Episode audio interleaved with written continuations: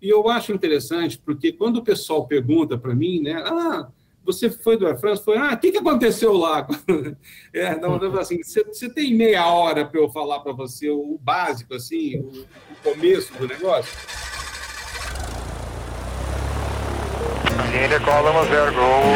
5629. Fala galera do Farol de Pouso, tudo bem com vocês? Caio aqui trazendo mais um episódio do seu podcast semanal de aviação. Sempre lembrando dos nossos apoiadores, a Escola Realizar de Aviação Civil, lá no município de Torres, e a Hangar 33, a marca de moda masculina do universo da aviação. Nosso convidado de hoje é um gigante. Temos a honra de ter a bordo um grande nome de, da aviação nacional, dentro de, de uma área de atuação um pouquinho diferente, mas um grande nome. Vou deixar o Conrado fazer as apresentações, já que ele que, fez o meio de campo para trazer o nosso convidado. Então temos a bordo, temos a bordo o Conrado também e o Dani. Conrado, está contigo. É isso aí, pessoal. De novo aqui, bom dia, boa tarde, boa noite. É um prazer estar com vocês. Um prazer receber o Dani. Fazia tempo que não aparecia por aqui. Tamo aí. Super, super parceiro nosso do podcast. Legal, legal estar com vocês. E como disse aí o Caio, o nosso nosso convidado de honra hoje, vocês já viram aí na intro, né, na, na, na capa do podcast, é o Luiz Cláudio Lupoli, ou para quem conhece, é o Coronel Lupoli, vai ser sempre o, Coronel Lupoli, para mim, né, eu conheci ele como Coronel Lupoli, e o, o, o Lupoli, eu quando penso em, em segurança de voo, eu penso, eu associo com alguns nomes, né, então eu associo com, sei lá, vamos dizer, internacionalmente, podemos falar o Sully, né? Dentro do cenário nacional, podemos falar o, é, o Davi Branco, né? Hoje que está fazendo muita coisa. Mas eu associo também como sinônimo de segurança de voo o Lupuli, que é, é mais do que um parceiro nosso já aqui no podcast, é um amigo que eu considero que a gente já se cruzou, cruzamos os caminhos algumas vezes, né, ao longo da nossa profissão, da nossa carreira. E é uma honra receber o Lupoli para falar sobre a carreira dele, sobre segurança de voo. Né? Ele que é, foi muito atuante e ainda é muito atuante na área de investigação de acidentes, foi GSO de empresa aérea, GSO de táxi aéreo, foi da FAB muitos anos, voou, quer dizer, cara é uma, tem uma carreira na aviação muito bonita, muito interessante, vale a pena a gente ouvir. E bem-vindo a bordo, Lupoli, é um prazer receber você e já queria te perguntar, assim, como sempre a gente faz, começa, como é que você, como é que você foi mordido pelo bichinho da aviação? Como é que a aviação entrou na tua vida? Bom, é, boa tarde, boa noite, bom dia a todos, né? Porque aí depende do lugar de onde o pessoal estiver ouvindo. É, primeiramente, é um, é uma honra estar aqui a bordo novamente aqui do, do pod de vocês, do podcast de vocês. É, nossa, muito muito bacana, muito agradável a gente falar sobre um assunto que a gente gosta, né? E né, respondendo já a primeira pergunta do Conrado, é, eu, é, na verdade, entrei, a gente entra às vezes é, sem querer, né? Eu era, é, tinha ainda 13 anos, 12, 13 anos aqui no interior de São Paulo, e nós fomos morar em Descalvado, uma cidade pequena que tem próximo a Pirassununga aqui, onde tem academia, e meu pai sempre gostou de ir, de visitar as coisas, né? De, de visitar os lugares ali da região. Nós fomos lá na academia e na época não tinha internet, não tinha nada disso. A gente via é, muito o Amaral Neto repórter, que ele fazia né, várias, várias reportagens sobre é, militares, sobre Força Aérea e tudo. E aí a gente eh, teve, nós tivemos um primo também que, que fez a escola preparatória de cadetes do ar, né, a EPICAR, que fica lá em Barbacena, e a gente notou que, poxa, é um ensino de grande de qualidade. Eu, na verdade, eu não queria ser, não pensava assim, todo mundo, toda criança sonha em ser aviador, mas nessa época eu queria ser engenheiro, queria ser engenheiro industrial, mexer com a parte automobilística, eu tinha um sonho, eu tinha visto uma reportagem numa revista sobre a FEI, Faculdade de Engenharia Industrial, e pensei em ir para lá. E é, era uma faculdade difícil, na época o ensino público estava começando a cair um pouco de qualidade e o ensino particular tinha poucas, muito poucas escolas e caríssimas, né? Na época, a região que eu morava lá só tinha uma escola particular em São Carlos e a outra em Pirassununga. E era assim, só o pessoal da nata mesmo para estudar lá. E a gente viu que, tipo assim, nós olhamos para o lado e vimos, olha, ou a gente corre atrás de alguma coisa ou nós não vamos conseguir fazer o que a gente quer. Aí meu irmão mais velho, nós temos diferença de um ano e alguns meses, ele entrou para EPCAR, e aí eu fui atrás. Falei, não, vamos fazer esse troço aí, porque é um ensino bom, né? Um, é, a gente ainda ganha lá uns trocadinhos para viver. Era longe para caramba, a gente... Eu, com 14 anos, indo estudar em Barbacena, né? Foi, foi bem traumatizante ali na época, mas graças a Deus deu tudo certo. E aí lá dentro, aí fui mordido, né? Sempre que o pessoal da Força Aérea passava ali por Barbacena, fazia umas rasantes ali, então a gente tinha rasante de F-5, de, de Mirage, de helicóptero, e cara, não tem como não, não, gostar, né? E aí fui indo, lógico, sempre a gente fica, né, às vezes pinta dúvida se é isso que a gente quer mesmo, na academia mesmo, teve um período que eu é, já tinha solado, mas fiquei na dúvida se ia continuar ou não, mas fui, fui andando, fui, fui gostando muito da, da, da aviação, né? No caso, é, ali estava na aviação militar, mas a aviação como um todo é, é muito linda, muito gratificante, né? Se trabalhar nesse meio, né? Acho que aqui a gente também é um pouco, é um pouco é, suspeito, suspeito de falar sobre isso, né? Mas é, foi assim, acabou que sem querer, acabei entrando, gostando e continuei. E aí tô, tô aqui até hoje. Mas aí você entrou para o voo, então, você foi voar, né? Fui voar. Eu fui ser, eu, eu fui, é, me formei oficial aviador, né? É, na época, inclusive, eu gostei muito, é, quis ir para aviação de caça, fiz a, a, primeira metade do curso de caça lá em Natal, que todos que se formavam iam para Natal, é, já eram divididos entre aviação de caça e de transporte, e depois, mais para o meio do ano, separava para aviação de helicóptero. Aí eu fui classificado para ir para aviação de caça, mas não consegui continuar no curso. Não me quiseram lá, apesar de eu ser um ótimo piloto. é, não consegui continuar no curso, aí fui para o Bandeirante, tentei entrar para o helicóptero também, porque eu sempre pensei assim que a aviação de transporte, ela... Mas no final da carreira, todos nós da Força Aérea acabamos caindo na, na aviação de transporte. Então eu queria ver, conhecer outras aviações antes de, de, de voar o transporte. Mas aí, coisas da vida, que é que eu falo certas coisas, né, já deixando. A gente que é velho, a gente não pode estar com jovens que a gente já fica querendo pagar conselho, né? Mas outra coisa que aconteceu foi assim: eu entrei na, na, na sala do, do nosso do, do orientador lá que a gente tinha, para colocar o nome, tinha saído no meu desligamento da aviação de caça, eu entrei para fazer, para pedir para ir para aviação de helicóptero. Aí tinha um avião decolando, como lá o, o, o, tráfego é muito intenso lá, né? Aí tinha um bandeirante decolando, ele falou assim: tá vendo esse avião decolando aí? Deve ser a relação indo para Brasília, já era. então, então tá bom. Aí fiz, mas fui muito feliz também na aviação de transporte, fui pro, pro Bandeirantes, de Bande, do Bandeirantes fui para servir em Recife. Foi muito sofrido essa época, né? Servir na base aérea de Recife mas, assim, ao mesmo tempo, foi uma missão Imagina, legal. Né? Imagina apoio. comendo mal, comendo mal lá. Não, né? é. é. Não, é, com, é. comendo rancho a gente sempre come muito mal, né? Mas na, na, na época também, né? Agora já está bem melhor. Mas é, a cidade ali é maravilhosa, né? Recife né, foi uma. uma né, nos acolhendo muito bem, a cidade foi muito boa. E as missões também que a gente fazia eram muito legais. A gente dava apoio para todo, para o pessoal do Exército, para todo o Nordeste, né? a gente fez, eu fiz é, ao menos duas, que eu me lembro, ao menos duas evacuações aeromédicas, que era buscar o pessoal lá em Fernando de Noronha, porque lá só tinha um posto de, de um posto de enfermagem. E eu lembro que uma vez uma, nós fomos buscar uma, uma mulher que estava grávida e estava tendo complicações, e na outra fomos buscar um, um senhor que havia tomado um coice de cavalo na, na barriga, ele tinha é, soltado as alças no intestino, né? Então, é tudo muito... Isso aí, de madrugada, né? De, no sábado, a gente pronto para dar uma voltinha, de repente aciona a gente, tem que ir de madrugada, ir lá buscar, mas eu, ao mesmo tempo que a gente, quando eu liguei lá, porque na época a gente ligava para os quadrões, eu queria ligar só para confirmar o horário do voo de segunda-feira.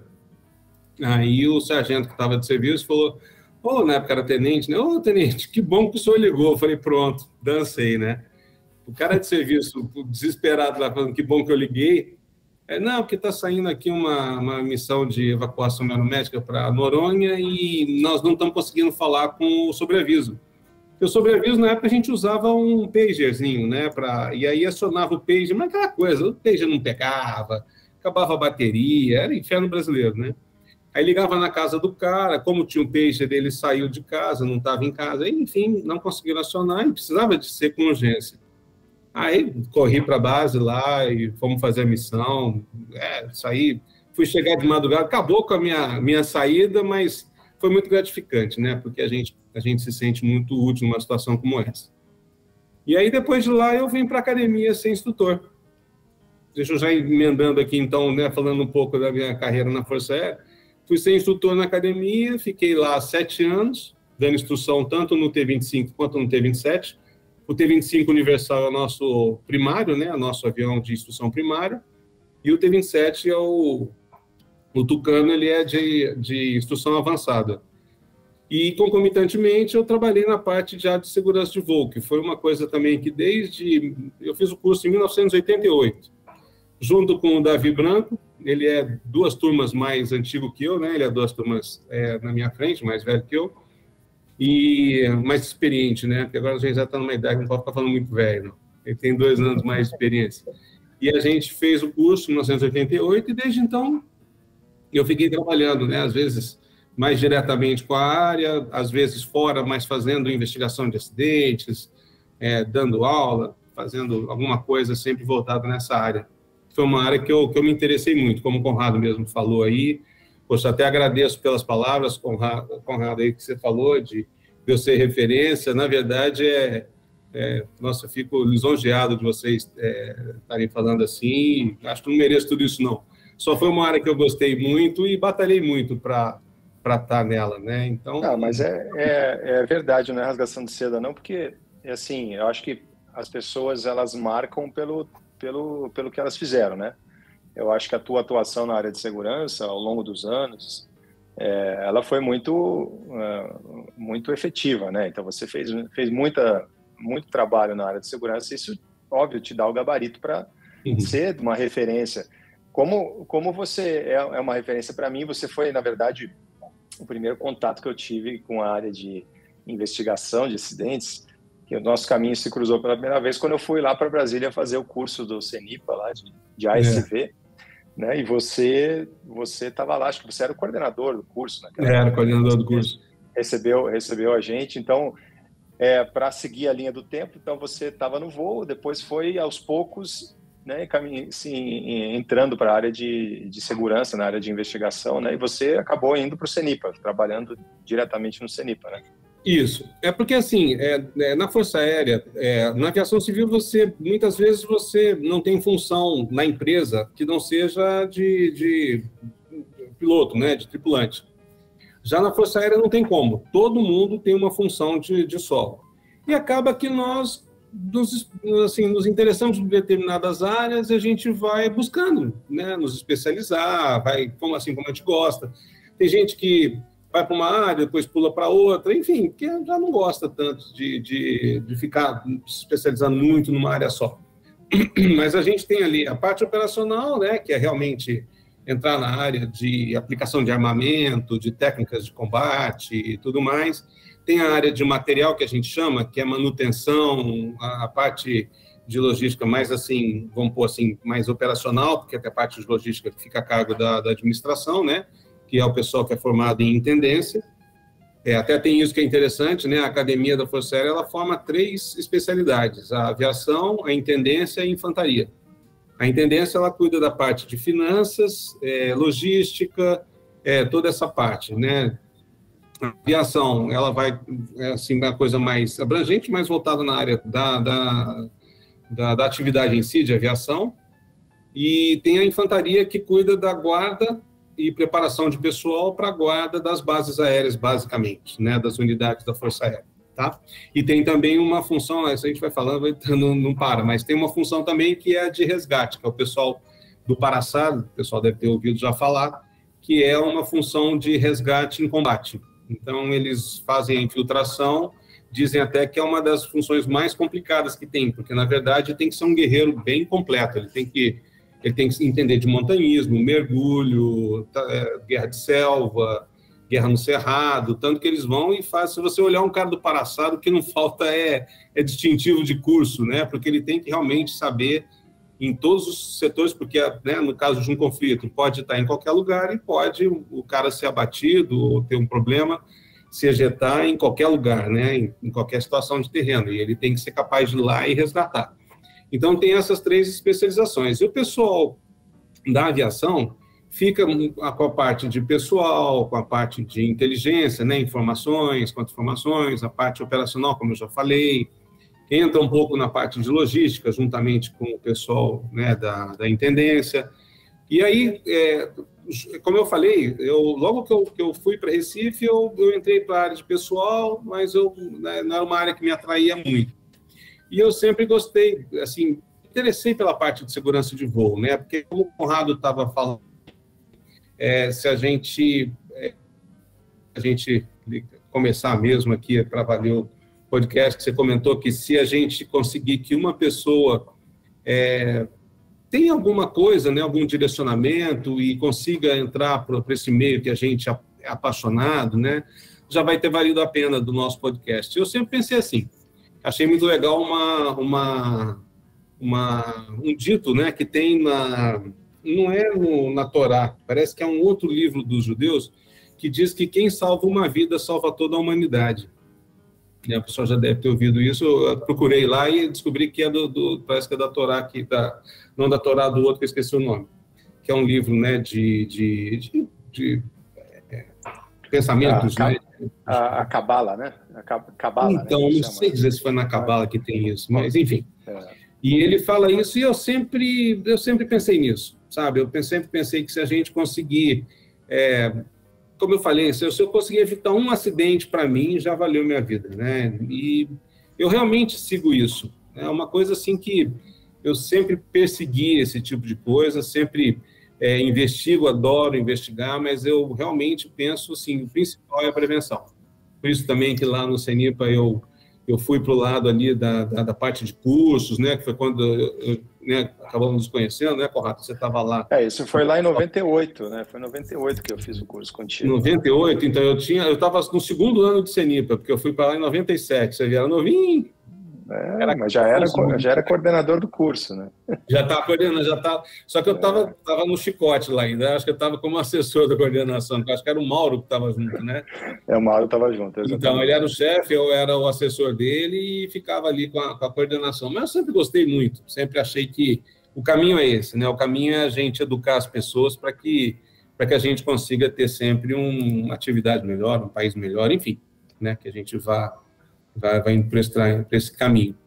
E aí, de 97. Um... Aí, não, pode falar, desculpa, Daniel. rapidinho nisso aí que você falou, a gente na aviação, a gente gosta muito de dizer que o piloto é a última barreira antes do acidente ou do incidente, né?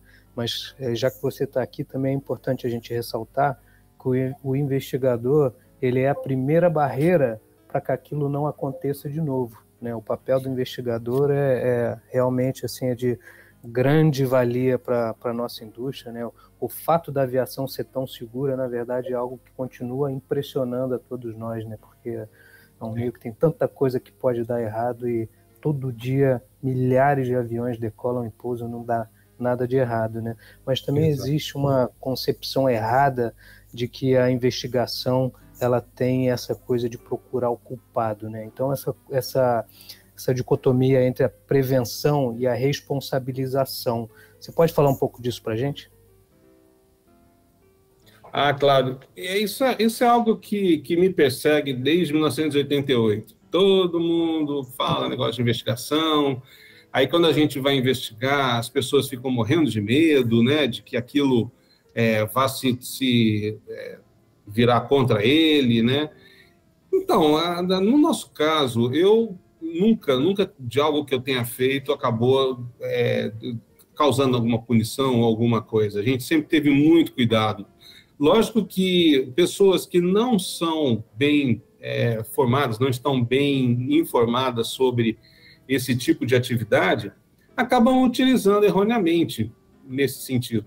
Mas eu já tive com, junto com juízes, com promotores, explicando para eles, para que é, soubessem que se for usar essa ferramenta, a nossa investigação, é, tanto é, sem, sem ir, ir para a parte técnica da coisa, né, porque eles não têm, é, no caso das pessoas que a gente está entrevistando, não estão com, com, a assessoria de um advogado, não tem esse tipo de coisa, eu não sou, né, não, não sou é, aquele perito né, da justiça para fazer, que foi designado para isso. Então, tem várias coisas que, além dessa parte técnica, né, eles têm que entender que, se por um acaso eles forem fazer alguma coisa, lógico que eles vão trazer, é, vamos pôr, uma compensação, ainda que monetária, alguma coisa assim, para as famílias que tiveram as perdas, né?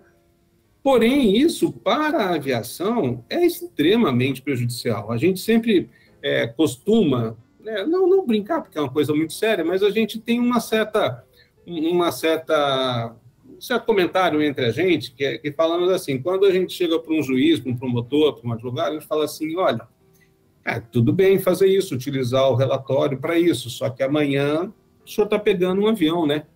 E aí? E se esse avião cair pelo mesmo motivo que, esse, que nós estamos né, fazendo a nossa investigação? Então, a gente sempre preconiza isso, que tem a nossa investigação, que ela é técnica, que eu viso somente buscar aquilo que não é, que foi que foi errado, né, que, que de alguma forma houve falha, né, que seja um erro humano, uma falha técnica, alguma coisa assim, para a gente poder prevenir. Já uma investigação voltada para a reposição de, de danos e de, né, da parte da justiça, que tenha, que, que tenha a sua própria investigação, que é como aconteceu em várias vezes que eu, que eu participei, e tinha um investigador da, da, da, da, da parte jurídica para verificar esses, esses levantamentos. Mas nunca a nossa investigação do CENIPA, né, dessa área, vamos pôr ali, é, desses órgãos que são de investigação, eles jamais visam é, punir alguém, buscar alguém. Tanto que, é, como o Conrado falou, do, do acidente do Air France mesmo, eu acho bem é, um, um exemplo bem, bem prático, assim, que se vocês forem ver, as, as recomendações elas foram feitas para órgãos, mas não apontou culpa de ninguém, né? E aí vem os, a, lógico, os representantes dos familiares, que a gente até entende, né? Lógico, não, todo mundo está querendo ver que seja feita justiça, que seja reparado os danos, né? De alguma forma, né? Se, se é que isso é possível. Mas eles buscam, né? Alguma coisa para, né? Em troca, né? vamos assim, para reparação. E aí eles falam, poxa, mas então o relatório, que é, que é outra coisa que eu ouço desde 1988, poxa, o relatório foi inconclusivo, não chegaram a nada, quer dizer que não, não houve um culpado? Não, não houve um culpado. O que houve foi, foram várias, vários é, é contribuintes, que a gente, a gente até usa, né? A gente fica tentando sair desse tema, mas vários fatores que contribuíram para o acidente. Se não houve o caso de uma coisa que chama, até no, no, na justiça chama doloso, né, que é uma coisa por intenção, se não houve uma intenção, então não, não tem, assim, realmente um culpado, né? Você pega aí vários acidentes, um cara errou, mas por que, que errou? Ah, foi mal treinado, foi mal, teve um, um péssimo treinamento inicial, não foi... Ah, mas aí, aí você vai... E eu acho interessante, porque quando o pessoal pergunta para mim, né, ah você foi do Air France, foi, ah, o que, que aconteceu lá? é, não, assim, você, tem meia hora para eu falar para você o básico, assim, o, o, começo do negócio?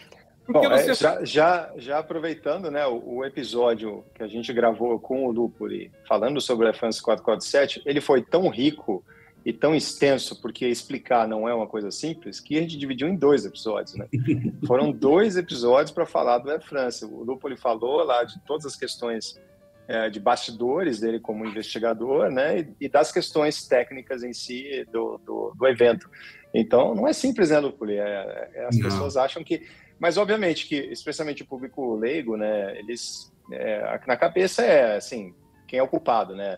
É. Não, não necessariamente para para incriminar, mas sim, simplesmente para dar uma conclusão, vamos dizer assim, para dar um fechamento para o evento, porque todo, todo acidente ele tem uma repercussão muito grande em mídia, né?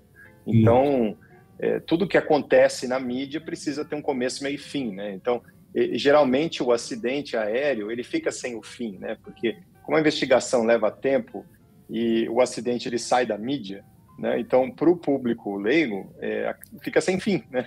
É muito, é, é, muito, difícil fechar esse, esse, esse círculo né, de, de, conclusão de uma narrativa, de uma história mesmo, como se fosse uma novela, porque é assim que, é assim que funciona a mídia. Né? Mas dentro do, da pergunta do Dani, é, eu, eu, eu acho muito, achei muito legal a pergunta e me causou uma curiosidade. É, você já participou de diversos, diversas investigações de diferentes tamanhos, né? Investigações uhum. é, pequenas de digo, de pouca repercussão, né? Óbvio, todo, todo acidente envolve vida, todas, toda investigação é importante, mas em termos de repercussão, é, algumas que não tiveram nenhuma, algumas com pouca repercussão, e obviamente do Air France, talvez a maior, que você já deve ter participado.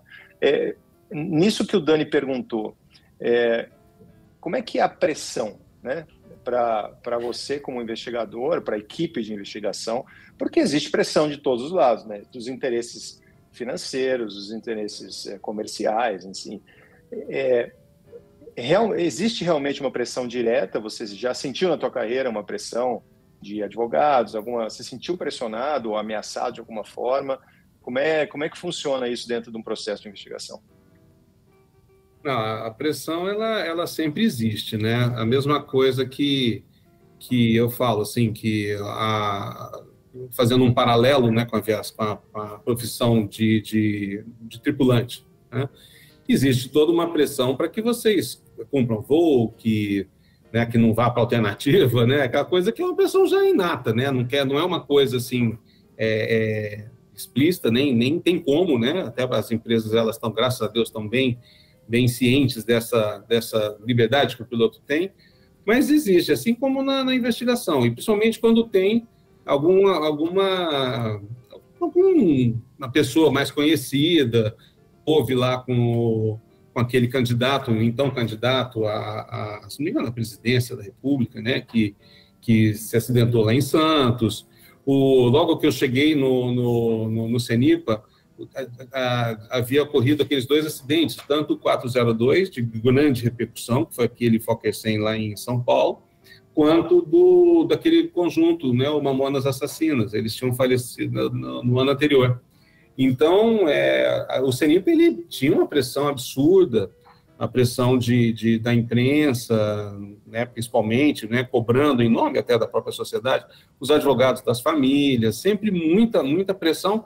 Só que a vantagem que, que a gente tem é, nesses órgãos todos é que não só o CENIPA, por ser militar, mas eu vi no próprio BEA francês, né, que eles, é, que o, o, o, presidente, vamos pôr assim, a administração do órgão, é, poupa o investigador. Então, nunca a gente ficava à mercê de, de falar com a imprensa se não tivesse uma área controlada. E isso é muito importante, porque senão é, você tem uma, uma pressão absurda que você não consegue nem controlar, né? O que, o que vai ser perguntado, o que vai ser falado, de que forma que vai ser colocado na imprensa, para, né, dando, dando inclusive, é, alterando ali o que você tinha falado, alterando o sentido da coisa. Então, isso facilita muito você ter um órgão bem estruturado. É, isso é algo que eu trabalhei também, no último podcast eu estava até lá em Angola, se o pessoal, quando o pessoal vai ouvir, que eu estava, inclusive, trabalhando com o governo, é, pela ICAO, pela, pela Organização de Aviação Civil Internacional, estávamos trabalhando como uma, assessores de, do governo de Angola, e eu fiquei com a parte de, de para estruturar o órgão de investigação deles. E eu deixei bem claro isso, que o órgão ele tem que estar bem estruturado pra, com assessores de imprensa, com todo nesse sentido, para quê? Para que o investigador não fique exposto, inclusive, a quem que é o investigador. No caso, teve alguns em que se, se ele, lá pelas tantas, o investigador ele se, se mostra, né? já se diz quem que é. Mas, é, dentro do possível, o pessoal mantém, né, o mantém de, de uma forma mais é, velada para que justamente não fique exposto e tem as, as divulgações das informações sempre é, muito controladas através do, do, da assessoria de imprensa. É, aí sim se chama né, os, os, os, o pessoal de imprensa para poder fazer uma, uma coletiva e assim por diante, para poder você realmente controlar um pouco essa, essa pressão. E, logicamente, que a pressão, vamos pôr, de juízes e tudo mais, é, é, promotores, isso daí acontece, mas a gente vai gerenciando. Eu lembro que, assim como, como eu comentei né, com relação aos mamonas, teve uma promotora em São Paulo que estava com um processo e ela pediu para que o, o, ela pediu que a gente é, é, pedido né, antes de ser obrigado tudo, mas a gente dá informações para ela sobre algumas coisas que ela não tinha entendido. Aí eu lembro do, do chefe do CNI para a época, me chamou e falou assim: Olha, você acha que você tem condições de ir lá e explicar para ela? Tem, pô. Vou lá e aí eu fui lá, conversei com ela, justamente para explicar para ela vários, vários pontos, tanto da investigação quanto do voo em si, que tinha, é, né, é, antes, antes do acidente, o que tinha ocorrido ali, e daí entramos em detalhes, né, falando é, a participação de cada um na, na, naquela ocorrência. Estava ainda rolando a investigação, mas a gente já tinha aqueles dados e foi, foi falado para ela. Aí, nesse caso, eh, normalmente as pessoas têm entendido isso, sabem que, que demanda tempo. Até, até os leigos, como vocês falaram, quando começam a perguntar ah, da investigação ou o que aconteceu, eu acho interessante, porque, lógico, eu, né, eu falo demais, mas nesse momento eu tento não ser tão prolixo e ficar falando detalhezinho, mas você vai mostrando, tá, nossa, mas então é. Eu falei, ah, é, porque o que acontece? É, se a gente fala, ah, é, o, é, vamos supor, né? Sei lá, o flap uh, quebrou. Tá, mas por que que. Ah, então o flap quebrou, beleza. Então é só o flap não quebrar mais. Não, nós temos que saber por que quebrou, se, como é que foi. De repente ele quebrou porque foi mal instalado, de repente foi mal fabricado. Né? Aí a pessoa começa a. Tipo assim, aí dá aquela luz na, na cabeça da pessoa, né? Ela fala assim, poxa, é mesmo, né? Porque se eu for fazer uma prevenção, eu tenho que saber não só o que, que é o que a, basicamente a, a, investigação de justiça criminal faz, mas o porquê, né? Eu preciso saber os porquês. E daí que vem o que o fio da meada é enorme, ele é um absurdo, ele é. Eu preciso dizer, ah, mas por que você precisa de saber se a lâmpadazinha acendeu? Eu preciso, eu preciso de saber. Porque se ela não acendeu, muda todo o, né, o, o, o ritmo, da, o ciclo da nossa investigação.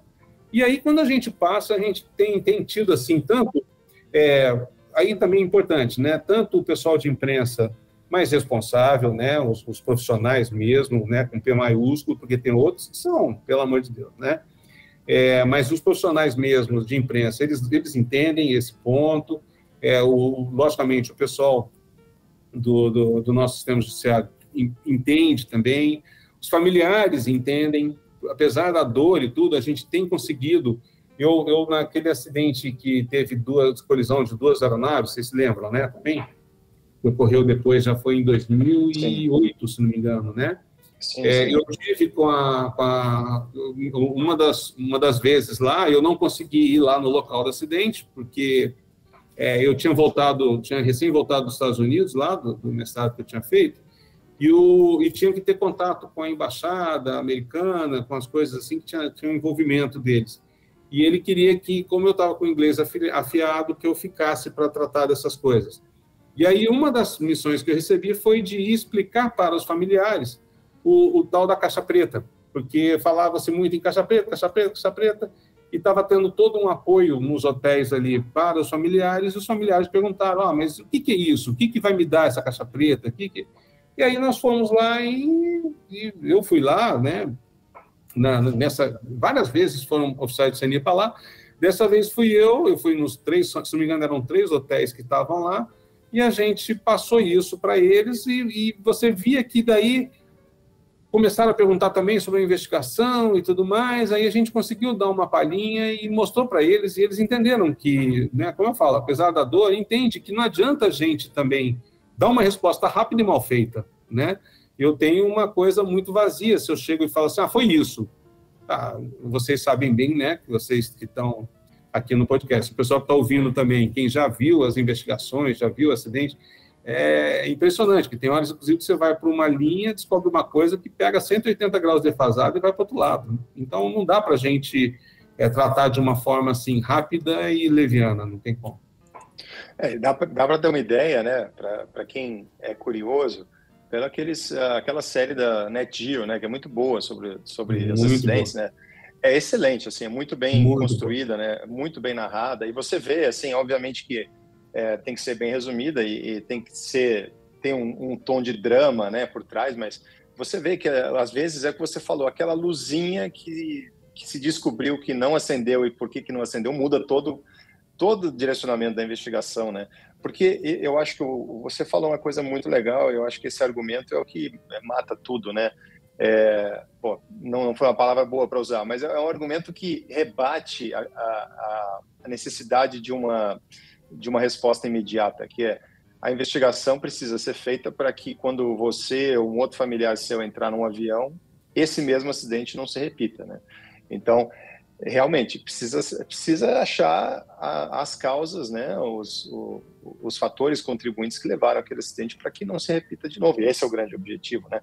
O, o Lupuli, eu, eu tenho uma outra curiosidade também. É, eu não sei em que em que momento, né, da, dentro da, da, da história da investigação no Brasil, se começou também a, ou se sempre foi assim, ou se começou a fazer investigação criminal, né? Então você tem quando tem um acidente, né, nos últimos anos a gente vê muito isso. É, tem a investigação oficial do CENIPA, né? E tem a investigação criminal, né? Da, da, feita pela polícia, né? E que ocorre em paralelo, né?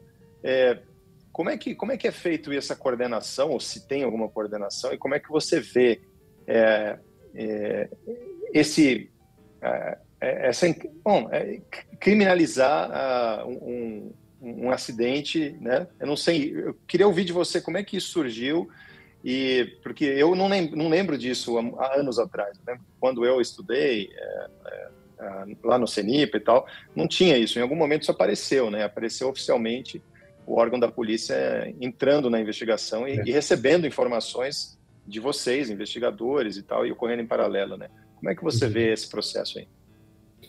Ah, isso daí é, começou, não foi muito depois de você ter feito o curso, não. Acredito que ali no, no início dos anos 2000 é, já se começou a ter essa necessidade. E, e vou te dizer, para o nosso órgão de investigação, o CENIPA, foi muito bom, foi interessante. Por quê? Porque antes é, usava-se simplesmente a investigação do CENIPA e, e começava e, e, virava um. Bom, antes, antes até não se usava nada, né? Não, não, tinha nada, ia lá e pronto.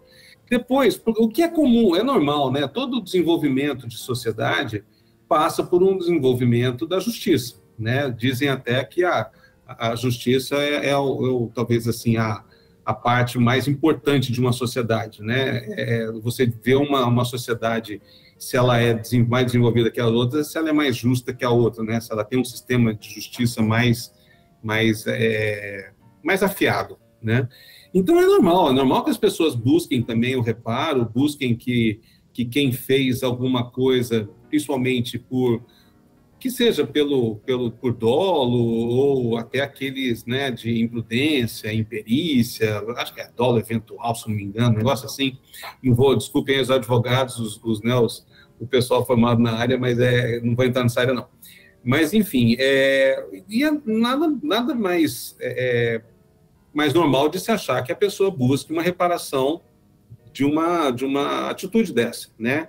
Seja por, por negligência ali, ou porque a pessoa mesmo quis, né, e tudo mais.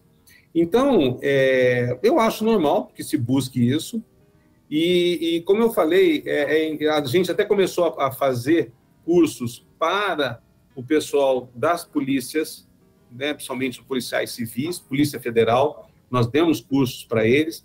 Aí o pessoal, ah, e nem eu vejo, né, assim, como, como é, é, impressionante, mas a coisa deturpa um pouco, né? Eu via lá a gente, vim dar uma aula aqui, pô, tá cheio de policial federal, o que que é isso?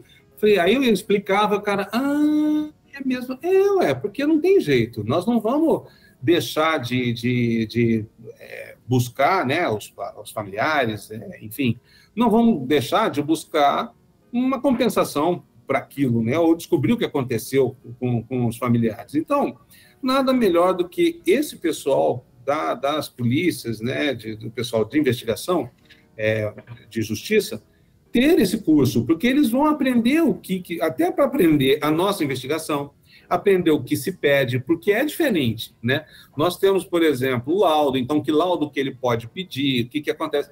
Então, o que, que acontece hoje em dia? É feita a nossa investigação e ela é separada da, da investigação da polícia. Nós conseguimos passar uma lei que ela dá prioridade para a nossa investigação. Não quer dizer que a investigação não tenha também a sua necessidade e sua importância. Mas nós temos prioridade, por quê? Porque nós precisamos simplesmente de, de descobrir antes, né? Nós precisamos de ter um pouco mais de pressa para descobrir, justamente pelo que foi falado aqui, para que a gente evite outro acidente, né? Assim como, por exemplo, aconteceu um acidente agora, nós temos que ver se não vai amanhã uma aeronave apresentar o mesmo problema, por exemplo, tá? Então a gente tem uma certa prioridade. Porém, todos os laudos que a gente pede, eles é, ficam à disposição da polícia. Nós não vamos lá e entregamos, não. A polícia que vem e pede, pedindo, está aqui com você. Vai ter um laudo, vai ter uma, uma análise, vai ser feita uma análise de determinado é, componente, nós chamamos a polícia e vai ter uma, uma análise do componente. Vocês querem ir assistir? Aí ele vai, só que aí nada do que foi levantado pelo nosso investigador é passado para ele. Ele tem que descobrir. Tá? Por quê? Ô, Lupe, mas aí não é, não é justo e tal. Não, simplesmente porque eu, como investigador, fazendo a minha investigação de acidentes para a prevenção, eu não posso me preocupar em é, não, não expor uma pessoa, é, um técnico, um piloto, porque ele não está com um advogado para defendê-lo. Entenderam o espírito da coisa? Eu não posso chegar e falar assim, olha, não é tal coisa assim, assim, ah, isso aqui foi, pô, o cara aqui não viu que isso aqui estava quebrado. Poxa, é isso daí já para o cara que está fazendo investigação criminal, um pouco criminal, assim, só ficar mais fácil. Desculpem os termos, tá? O pessoal que fez fez direito aí, desculpem os termos aqui, porque eu não, não às vezes eu posso falar besteira, mas é, a intenção é boa. Mas então, assim, aquela investigação, ele vai ver, ok, o cara não viu, mas ele foi preparado para aquilo. Então, se ele não viu, aí entra naquele negócio de negligência, imperícia, imprudência, aquelas coisas. Então, assim, eu não posso fazer isso, eu não posso ficar com isso, porque senão minha investigação não tem fim. vai demorar séculos para eu conseguir terminar. Né? Então eu tenho que ter essa liberdade. Já ele não, ele está com, com, com, um pensamento voltado para isso, para definir responsabilidades. Né? Então, quando ele vai de, para definir responsabilidades, ele tem toda uma abordagem diferente da área da nossa área. E ele tem aquela história. É, é eu vou fazer uma entrevista com, com algum é, tripulante que, que, que participou de um, de, uma, de um acidente ele está me dando aquelas informações de peito aberto. Ele não quer saber se eu se eu estou usando para determinada coisa. Agora, se vai um, um, um, investigador da polícia, lógico que ele vai estar com o advogado do lado, que é para não, não, não, produzir prova contra si, não é? Isso a gente sabe que não pode, né, nossa, nossa, nossa lei, ela, ela prevê isso, você tem o direito de não produzir prova contra si. Então, isso é, é algo que é, tem que separar. Então, essas investigações, elas correm em paralelo. Todas as, todos os laudos que a gente tem, não, não a análise do laudo, mas o laudo em si. Então, o que, que o laudo me diz? Me diz que, por exemplo, ah, houve uma falha, uma falha por fadiga, por causa disso, disso, disso, disso. Então, a, a conclusão, vimos que foi uma falha por fadiga. Agora, por que, que falhou por fadiga? Aí já vou eu interpretar e ele vai interpretar na parte de responsabilização. Vocês entenderam? eu achei muito, eu achei muito, eu achei muito interessante porque era uma curiosidade que eu tinha e eu não tinha essa, não tinha essa, essa visão não de que é, e ficou muito claro quando você disse que para vocês, né, para o CENIPA foi importante, foi bom, né? Porque eu acho que tira do spotlight você a, a investigar, né, o, o, o, spotlight em vocês mesmo da, da pessoal do CENIPA, porque eles trazem para eles, né? É, é evidente, trazem para eles essa função de divulgação e, de, e da pressão da mídia mais em cima é. deles. Né? É, e por outro lado também de te aliviar essa, essas dúvidas de questões é, legais e tal. É, é, realmente, eu não, não imaginei que fosse, fosse uma coisa tão positiva, assim. Eu imaginei que talvez tivesse alguma coisa que, que interferisse, né? Cabulosa. É, não, eu tinha, eu tinha essa impressão de que, de que era uma coisa meio nebulosa, assim, de interferência, é. que, mas é muito legal isso aí. Então, isso foi positivo, né, para foi, muito no geral, no, no, geral para as investigações.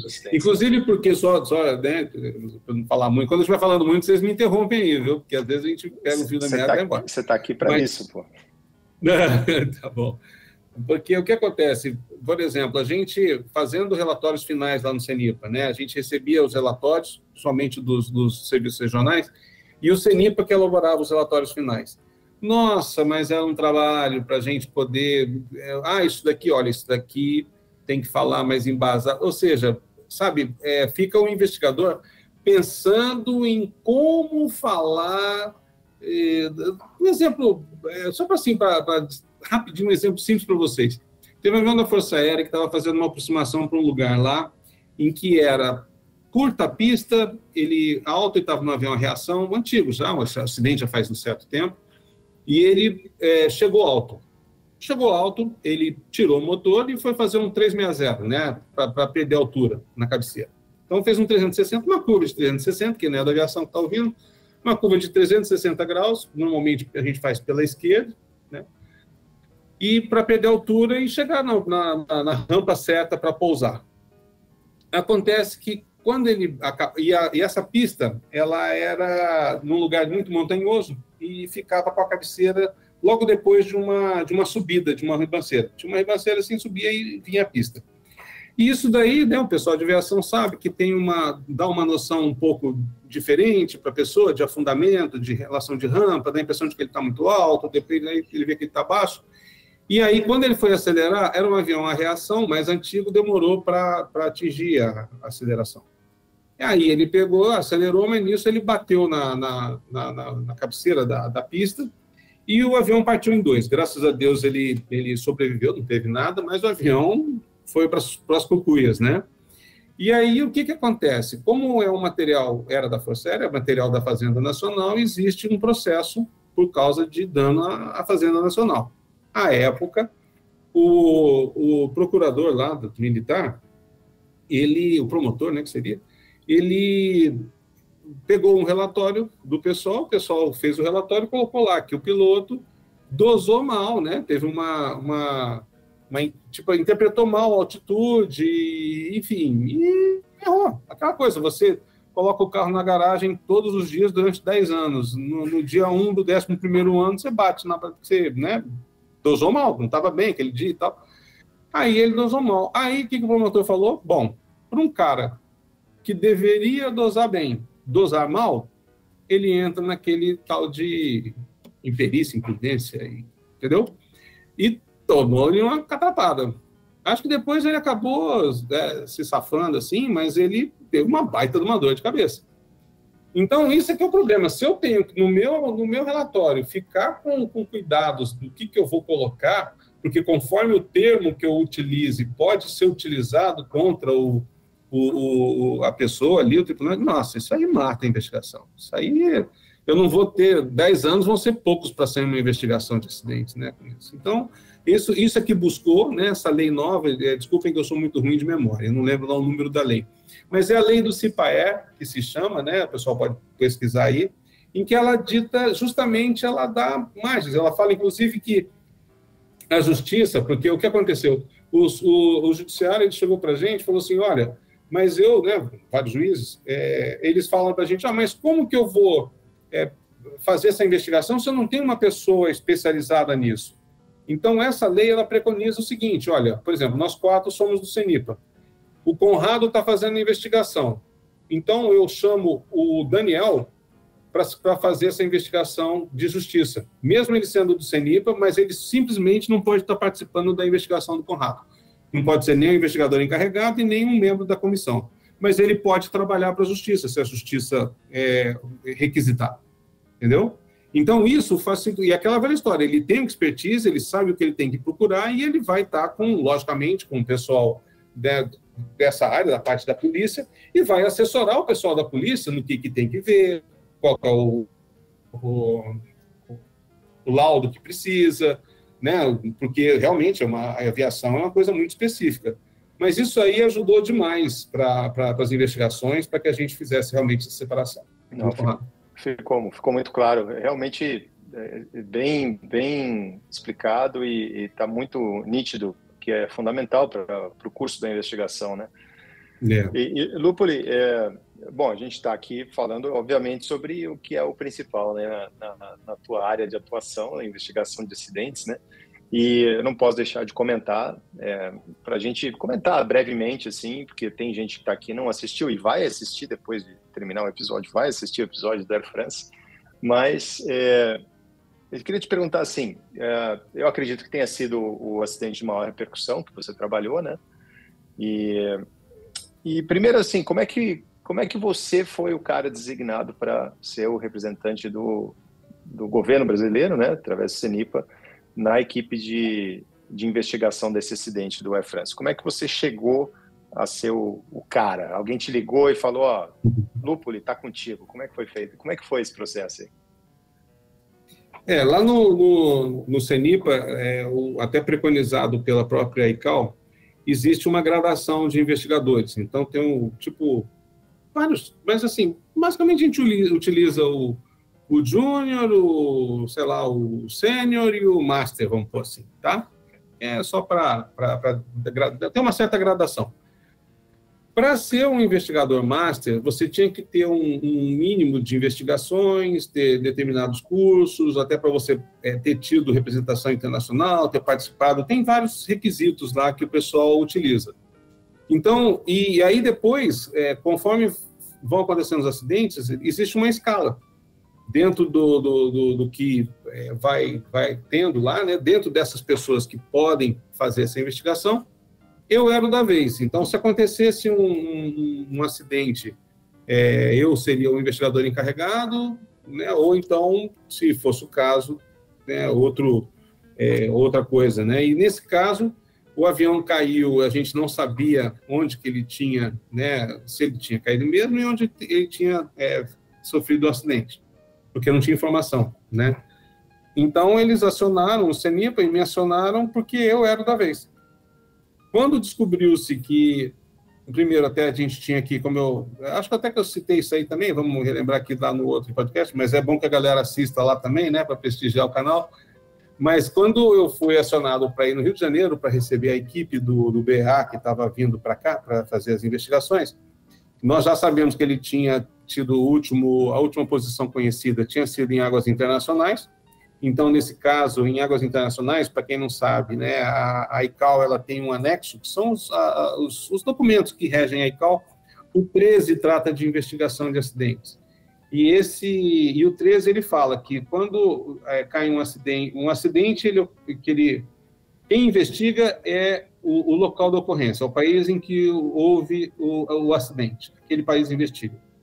Aí tem, tem vários casos de se não quiser investigar, se ele puder passar para outro, depois o pessoal dá uma olhada lá. Mas basicamente é isso. E se cair em águas internacionais, investiga que é qual o país que tem a, a, o registro da aeronave, né? a, a matrícula da aeronave. Tá? Então, era um avião da Air France, matrícula francesa, por isso que ficou a cargo da, da França para fazer a investigação. E aí, nesse caso, tendo em vista a complexidade, o então chefe do CENIPA perguntou se eu queria ser o representante acreditado. Eu era da vez para investigar, mas se eu queria ser o representante acreditado. Eu falei assim, não, aí topo, porque é aquela história, né? Não é que a gente torce para ter um acidente de grande repercussão, lógico, né? Mas é o coroamento da nossa profissão. Como o Conrado falou, foi a área que eu me interessei, foi o que eu estudei e eu batalhei a vida toda nessa área, então acabou sendo o coroamento mesmo eu tinha feito já investigações de, como foi falado aqui, até de helicóptero, avião, ultraleve, todo tipo de investigação, avião pequeno, avião 121, né, até do, do Embraer, do 145, é, tinha feito investigação de todo tipo. E aí acabou, né, calhando de ser a minha vez dessa, e, e a gente tem, como eu falei, aqueles, esses requisitos. Ter feito determinadas investigações, ter feito curso no exterior, ter participado de, de, de congressos, de, de, coisas assim, de outras situações, porque é, tem muito a ver com, com contato com, com o internacional. Então, é, é, um aprendizado enorme, porque o, a forma de você tratar, você tem que se impor sem, sem ser, é, vamos pôr, ofensivo, né? Porque você está tratando de, de outros países, né? Então, é, é um aprendizado muito legal e, e, realmente precisava de ter alguns parâmetros que a pessoa tinha que seguir para poder cumprir uma função como essa. Tudo bem que agora eu tenho várias pessoas querendo bater carteira, né? Um foi lá, botou lá que ele foi o representante, num livro lá, botou que é representante. Falei, pô, representante acreditado só tem eu, né? Pô, peraí, né? Pode colocar as coisas que quiser, porque participou mesmo, mas não precisa colocar que é representante, né? Senão bate a carteira, né? Aí o outro lá é. falou que foi para Recife e que eu fui o assessor dele. Falei, caraca, velho, tem que ouvir cada coisa nesse mundo. Enquanto que o cara foi lá justamente porque ele era bom de logística, até meio doido, assim, faz as coisas, mas ele foi, na época houve um acidente, e tinha que fazer toda o recebimento das peças lá que vinham do mar e tudo, né? Que o pessoal ia recolhendo. Então, o próprio chefe Senipa né, sugeriu para ir esse oficial também, que ele era bom de era meio estabanado, né? A gente só tem que ficar segurando para não fazer muita besteira assim junto, mas é um cara bom da parte de logística. E foi, né? Mas aí, pô, vem aí vai dizer que, ah, inclusive, ainda me citou meu nome, o cara citou meu nome no podcast. Falou, oh, inclusive, o Coronel Lupo foi meu assistente. Falei, que, que é isso, cara? Cada coisa que a gente tem que é, ouvir na vida da gente. É, né? Tem, tem, tem é, quem fala, né? Tem gente que procura é, likes, né? Vamos dizer, seja é, de qualquer forma que, que, seja, né? Então, é. a, então a gente, infelizmente cada vez mais a gente tem que duvidar das verdades, né? Porque é. É, hoje em dia é, as histórias elas têm, têm vários lados, né? Agora, esse, você tra traçando um paralelo com o que você falou, né? É interessante, né? For assim, claro, você nunca espera que você não quer que aconteça um acidente, né? Grande, óbvio, mas obviamente é a, é a coroação da, da, da, tua carreira, né? É, traçando um paralelo assim para nosso universo aqui da aviação, especialmente a aviação comercial, é a mesma coisa. A gente treina é, a vida inteira para lidar com uma catástrofe, um, uma perda de motor, uma descompressão, né? esses eventos catastróficos né, que acontecem, é, é, e a gente espera que isso nunca aconteça de fato. A gente se prepara para isso, a gente não só se prepara é, no simulador, mas a gente brifa todos os dias, a gente mentaliza isso. Então, a gente está constantemente é, se preparando para que isso aconteça, esperando que não aconteça, mas que quando aconteça, a gente possa agir de uma forma tão brilhante que a gente consiga sobreviver, né? consiga, obviamente, salvar todo mundo e receba, de, e, que, né, que é natural, é só ver o Sully. Né? O Sully é um, era um profissional extraordinário, a gente foi saber depois, ninguém, ninguém sabia quem era o Sully. Né? Ninguém sabia, a não ser os pares dele, eles sabiam que ele era um profissional super gabaritado, mas é, o cara aconteceu o que aconteceu com talvez o único que poderia lidar do jeito que lidou com aquilo, né? E o cara é, salvou todo mundo, salvou o dia, né? É, foi o pior dia da vida dele, mas o melhor também, obviamente. Sim. Né? Porque você comentou lá no começo uma frase muito bonita, né? Se você salvar uma vida, já vai tudo valeu a pena. Ele salvou a vida de todo mundo, né? E, no instinto, né? E, é. e obviamente que é, ele ganhou uma uma notoriedade é, pela catástrofe, né? que é uma dicotomia que você falou, né? Você também, o, o, o teu nome, ele obviamente engrandeceu muito, né? A tua história, o teu currículo, ele se engrandeceu muito pelo fato de você ter participado de um acidente tal, de um dos mais tristes da história da aviação, né? É, uhum. Porque daqueles que você fala que, poxa, ele era totalmente evitável, né? E tudo. Yeah e, mas de uma repercussão imensa que envolvia diversos, de, diferentes países e tudo, né? Mas eh, de qualquer maneira foi a coroação, como você disse, a coroação da tua carreira, né? É, e isso, isso é, traz uma satisfação. Você não tem como dizer que não. É a satisfação de que você cumpriu o teu papel, você estava pronto e conseguiu colocar em prática tudo aquilo que você se preparou ao longo da vida, né? Ah, com certeza, porque eu acho que, que isso que é importante, né? A gente vê que é, eu né, aquela história, não, não jogando confete, mas jogando confete para o país, né, que eu gosto de dizer muito isso, sabe? É, ainda temos muito síndrome de vira-lata, né? o pessoal ainda acha que a gente é, poxa, não sei o quê, mas enfim, é, nós representamos muito bem o Brasil, né? vocês conhecem aí, o pessoal, vocês aqui do podcast que conhecem mais o, o trabalho do CENIPA, né? que é o nosso trabalho, não é trabalho de A ou B, é o trabalho do Brasil, né? o trabalho, vocês estão aí pelo mundo, voando pelo mundo, representando bem nossa formação, nosso pessoal, e é isso. É, realmente foi um, um, um, um coroamento da, da, carreira, mostrando que eu consegui segurar a peteca, consegui, como você falou aí das pressões, nós tivemos pressões, principalmente de, de familiares, né, o pessoal muito desconfiado na época sobre a investigação ser feita pela França. Mas por que, que a França? Se a França é dona da, da, da Airbus, é dona da Air France, que sei lá, né, se é ou não é. Mas, enfim, é, foi muito interessante porque eu consegui é, mostrar nas vezes que eu pude, né, e o pessoal sendo honesto, né, a gente conversando de uma forma honesta, eu mostrei que teve sim transparência, que a coisa foi feita da melhor forma possível e sem, sem ter nenhum, nenhum senão, né? não teve um, nenhum problema nessa investigação poderia ter sido feito melhor? Não sei. Eu, pelo que eu vi, nós fizemos o melhor que, que, que era possível na época e se chegou a todo, todo né, toda a, a solução do, do, do, do, desse problema. Né? Aquilo, que, que o, aquilo que o Cortella fala sempre, fala, acho que toda a palestra dele fala, a gente tem que fazer o nosso melhor com aquilo que a gente tem em mãos, para que quando a gente tiver mais, a gente possa fazer melhor ainda, né? Então, essa, eu acho que essa consciência de que a gente fez o nosso melhor com aquilo que a gente tinha é, é, muito importante, porque, obviamente, com o passar do tempo, ou depois que as coisas desenrolam, a gente fala assim, putz, mas se eu tivesse feito isso, mas você não sabia, é. você não tinha, você não tinha elementos. A gente vê isso diariamente, na, na, na, a gente como piloto, né? A gente como gestor ali de, um, uhum. de, um, de uma equipe, de um voo, né?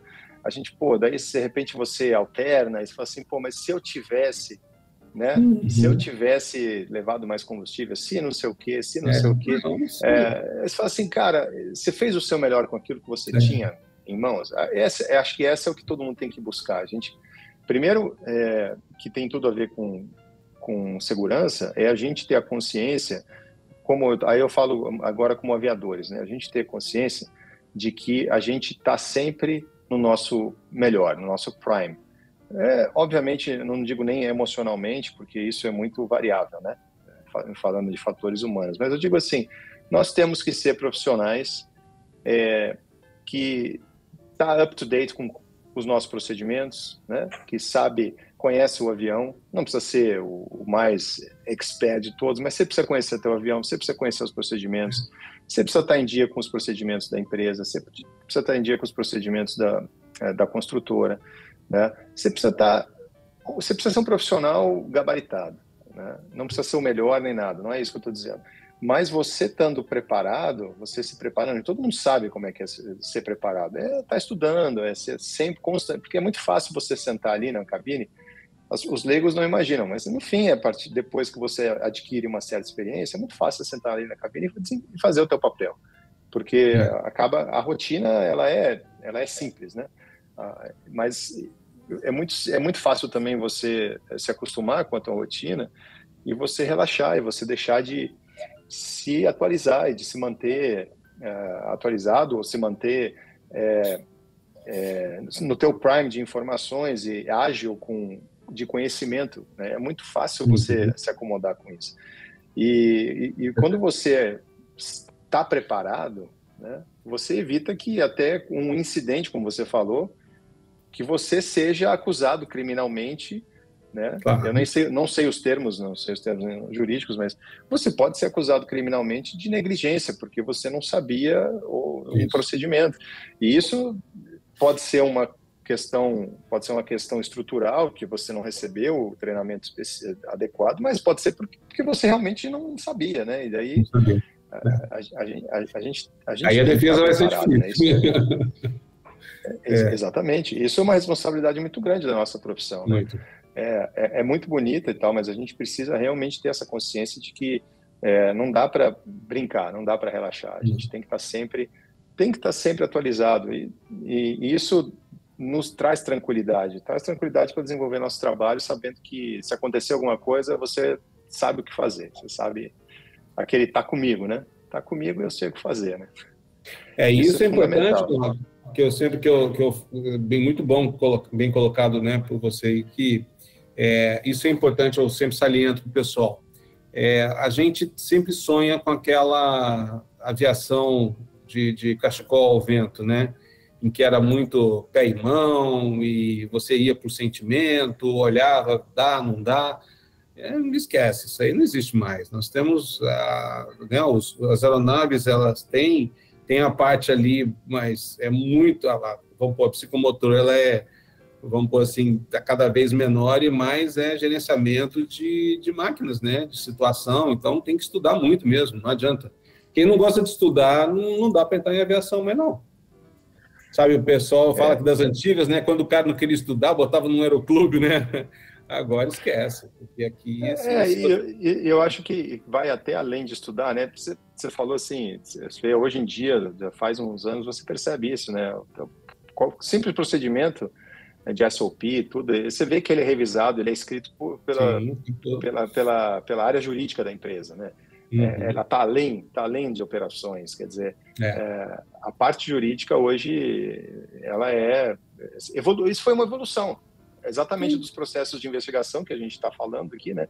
Isso é uma evolução, uma proteção, autoproteção das empresas também, de, de, do liability deles, de passar qualquer comando para para os tripulantes, né, de ter uma revisão jurídica disso para que isso seja é, formalizado da melhor maneira possível, né, que Com também certeza. evite, porque às vezes a gente viu ao longo de, você viu muitas vezes aí é, acidentes que aconteceram porque, né, bom, tem um caso clássico do lá do, do Varig, né, do, do Zilli, né, é, que um erro de grafia do plano de voo, né, e que foi mal explicado e que foi uma coisa que ficou muito dúbia entre os pilotos e que existiram fato, é, é, eventos anteriores que é, levaram a erros, mas que não culminaram a, num processo tão é, ponto, num ponto de não retorno como aconteceu com aquele acidente né, do Varig. Uhum. É, mas aquilo era previsto, ia acontecer alguma coisa, era um uhum. erro latente, aquilo lá estava é. ali. E é um, uma coisa que Obviamente que quem implementou aquele novo né, sistema, quem escreveu o que seja que tem escrito ali, nunca escreveu com a intenção de que ficasse confuso. Não. Né? Então, mas criou-se a confusão, né? E hoje, obviamente, as empresas, é, ainda bem, se protegem disso, tendo um grupo especializado em é. escrever é. os comandos para os tripulantes, né? Isso é muito importante. Já que você falou é, da parte de fator humano, né? É uma coisa que eu queria falar um pouquinho que eu acho que é muito interessante aqui. É, é, eu tenho pensado, refletido muito sobre isso, nessa dicotomia, porque quando a gente fala de prevenção, segurança, né, é, ou, ou relatórios finais de acidentes aéreos, fator humano é sempre a questão que mais prevalece. A gente sabe que, não me lembro se, ainda está nesse, nesse patamar, mas 78%, alguma coisa assim, né? Sempre dos fatores contribuintes dos acidentes, alguma coisa assim, né? Por volta de dois terços uhum. ou mais, né? É, é, são sempre relacionados a fatores humanos e é uma coisa muito vasta, né? Fator humano. E eu vejo, assim, como a gente está comentando aqui, as empresas elas se protegem eh, e evoluem de muitas formas em termos de procedimentos, em termos de como escreve, em termos de treinamento e tal. Só que fator humano, como a própria palavra diz, é humano, né? A gente está falando de ser humano, né? Então, o estudar é muito importante, o estar atualizado é muito importante, mas você cuidar de você como ser humano, evoluir como ser humano, isso é fundamental também, né? Porque o fator humano ele passa pela pela psique da pessoa, passa pelo teu estado emocional, por como você consegue reagir, né? É, as diversas variáveis que existem dentro do teu ambiente de trabalho, né? E, e você vê é, hoje atuando, a gente, eu quero falar sobre essa é, a sua saída da, da Força Aérea e atuação na parte na área privada, né?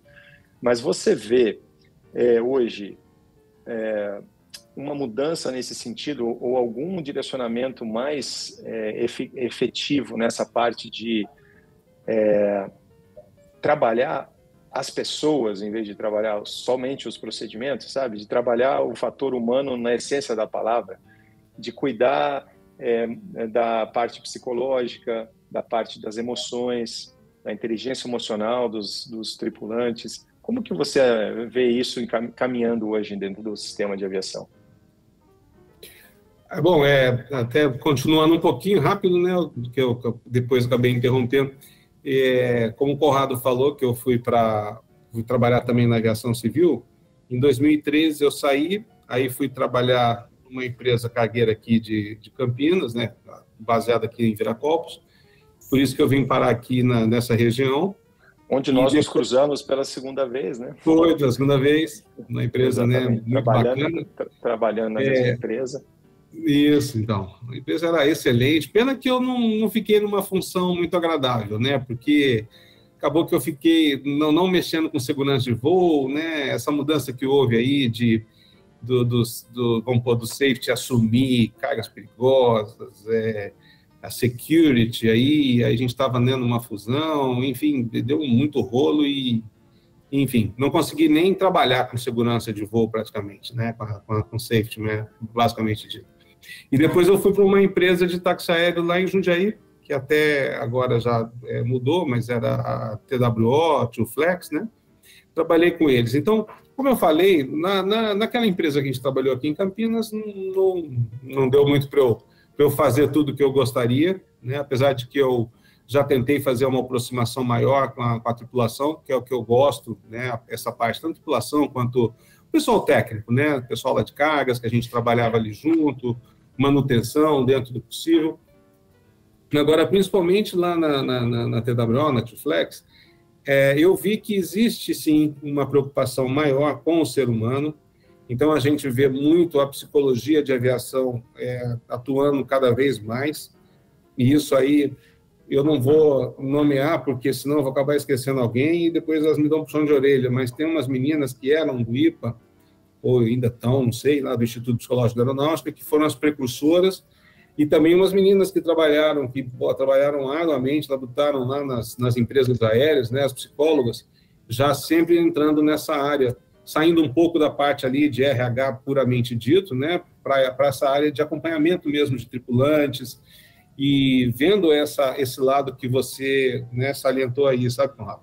E eu acho muito bom, muito importante, porque realmente é, é uma área que você não pode é, dissociar né, do, do, da nossa atividade. Como você mesmo falou, ser humano, né, o, a, a, grande influência nos acidentes acaba sendo do coitado do ser humano, e muitas vezes também aquela velha história, né, a contribuição do, do, do fator humano é alta, lógico, né, porque é o ser humano que está ali no comando, e ele que toma as decisões, ele que faz os procedimentos, ele que, que tem as atitudes, então acaba sobrando para o pobre coitado, né, ele está ali, de repente teve uma falha, e Logicamente que o, o, o, andar depois dessa falha, o procedimento que é feito depois, pode determinar se ele tem um acidente ou não. E dentro daquilo, nós, é, eu, eu, gosto muito de comparar a, a profissão do, do, do, do, aeronauta, vamos assim, do, do, tripulante, vamos assim, mais especificamente dos pilotos, com um médico, né? com um cirurgião, porque ele tem poucos minutos, poucas vezes segundos para tomar uma decisão, ele não pode estar tá mal, ele não pode estar, tá, né, assim, é, com problemas em casa, não pode estar tá com problema com filho, com, com esposa, com marido, não pode. Ele tem que estar 100%. Então, por isso que é importante a gente ter esse acompanhamento, a gente ter o CRM, ele trouxe muita coisa boa nesse sentido, de, de ter um, um relacionamento melhor na cabine, para que um dia que alguém detecte que o outro não está muito bem por algum motivo, ele mesmo né, toma é, algumas atitudes. É, eu acho que está muito mais fácil de os tripulantes avisarem que não estão bem. Eu sei que acredito, né, a gente sendo bem bem, não sendo hipócrita, não é fácil ficar pedindo para sair de escala, né? Principalmente porque ah, não estou me sentindo bem, mas quando ao caso, quando tem um acompanhamento psicológico, eu tenho visto que as, as empresas elas têm entendido essa necessidade.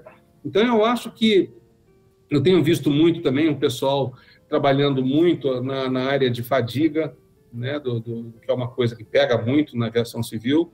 Então eu vejo assim uma, uma melhoria muito grande na, na, na, nossa aviação nesse sentido.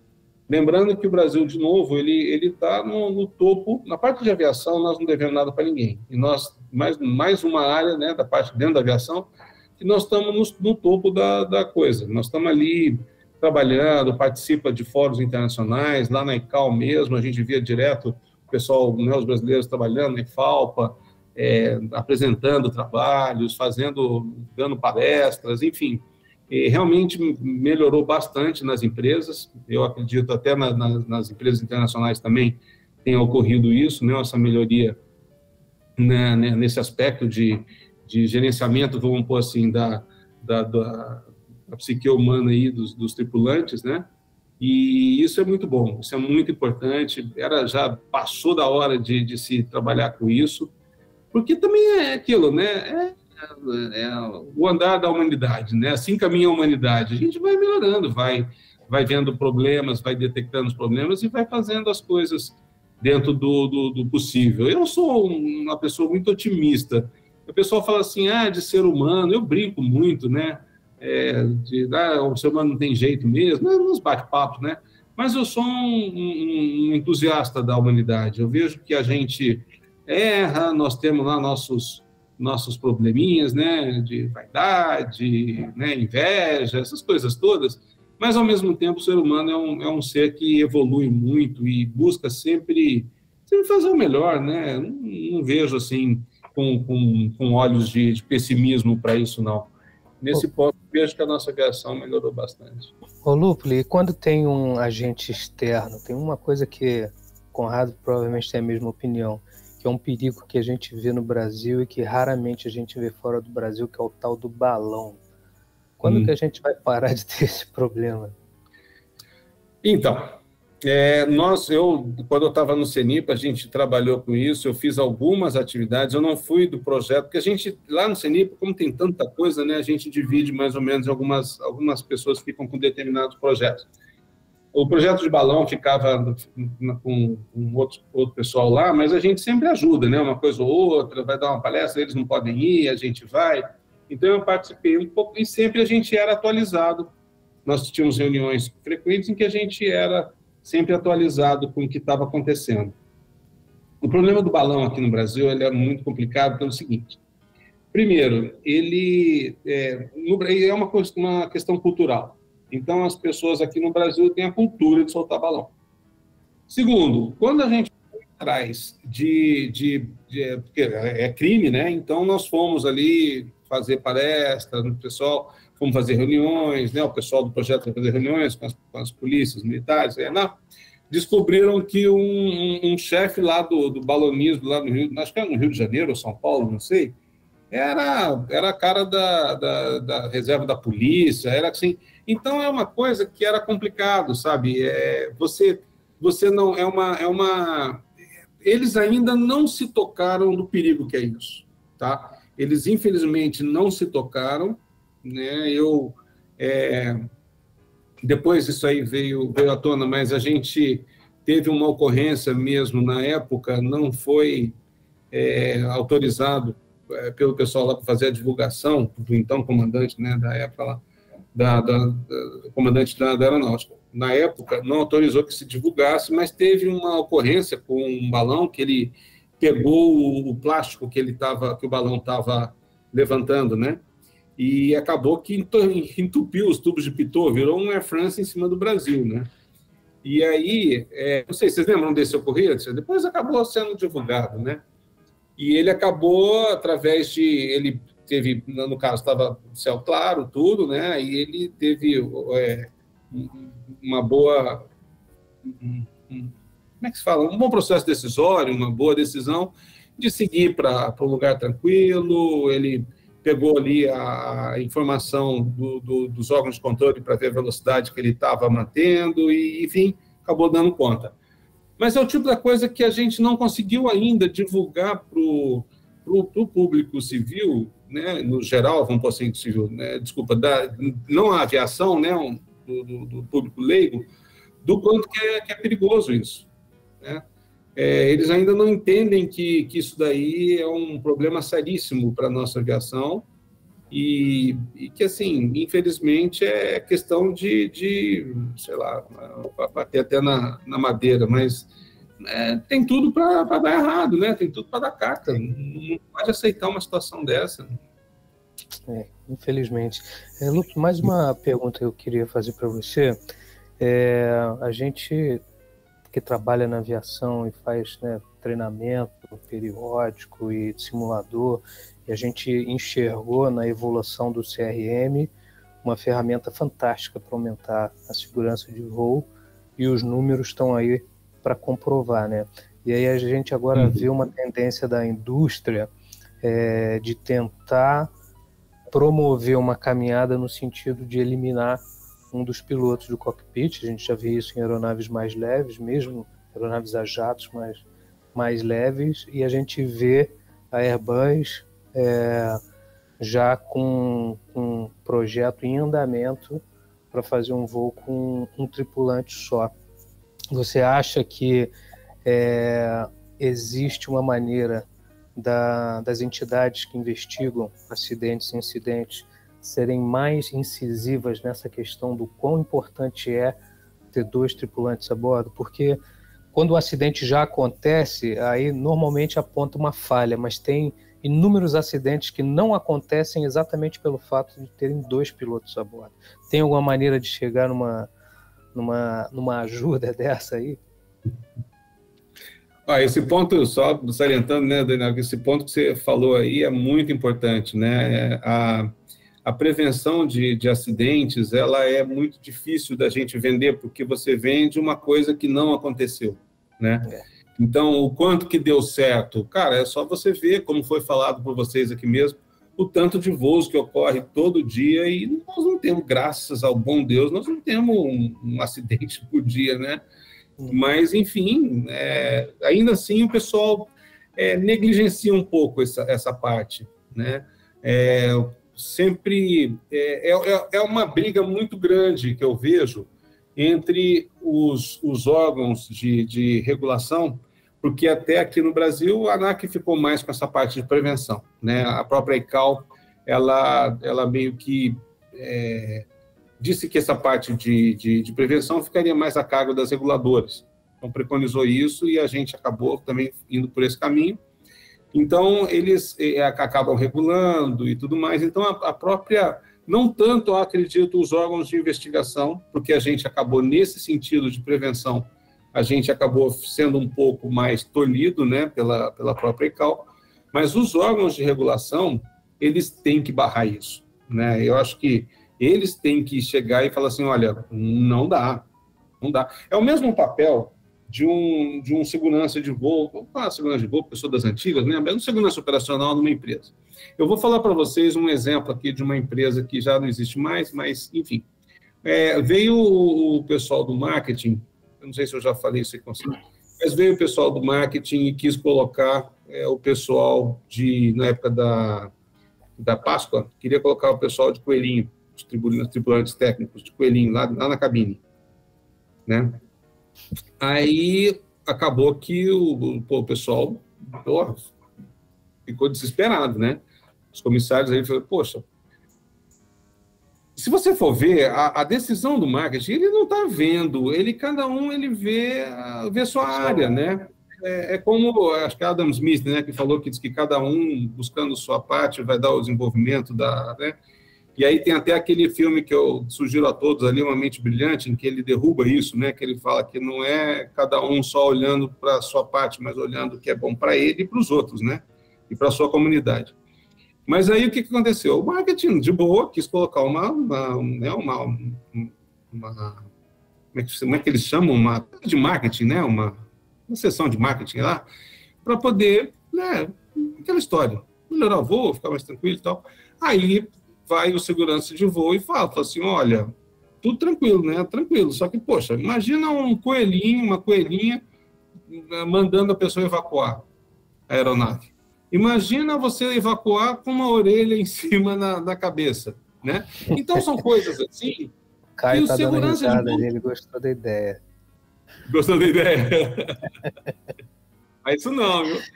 Porque assim, é, não, aquilo, gente, aquilo. É, eu não estou tacando pedra no marketing, não estou tacando pedra na empresa que, que pensou em fazer isso, porque não se não pensa nisso. Muitas vezes o presidente da empresa ele quer, poxa, se eu se eu colocar só um piloto, poxa, eu posso baixar no mínimo ali estourando, eu consigo baixar aí, ó, por baixo um terço da minha tripulação, eu baixo.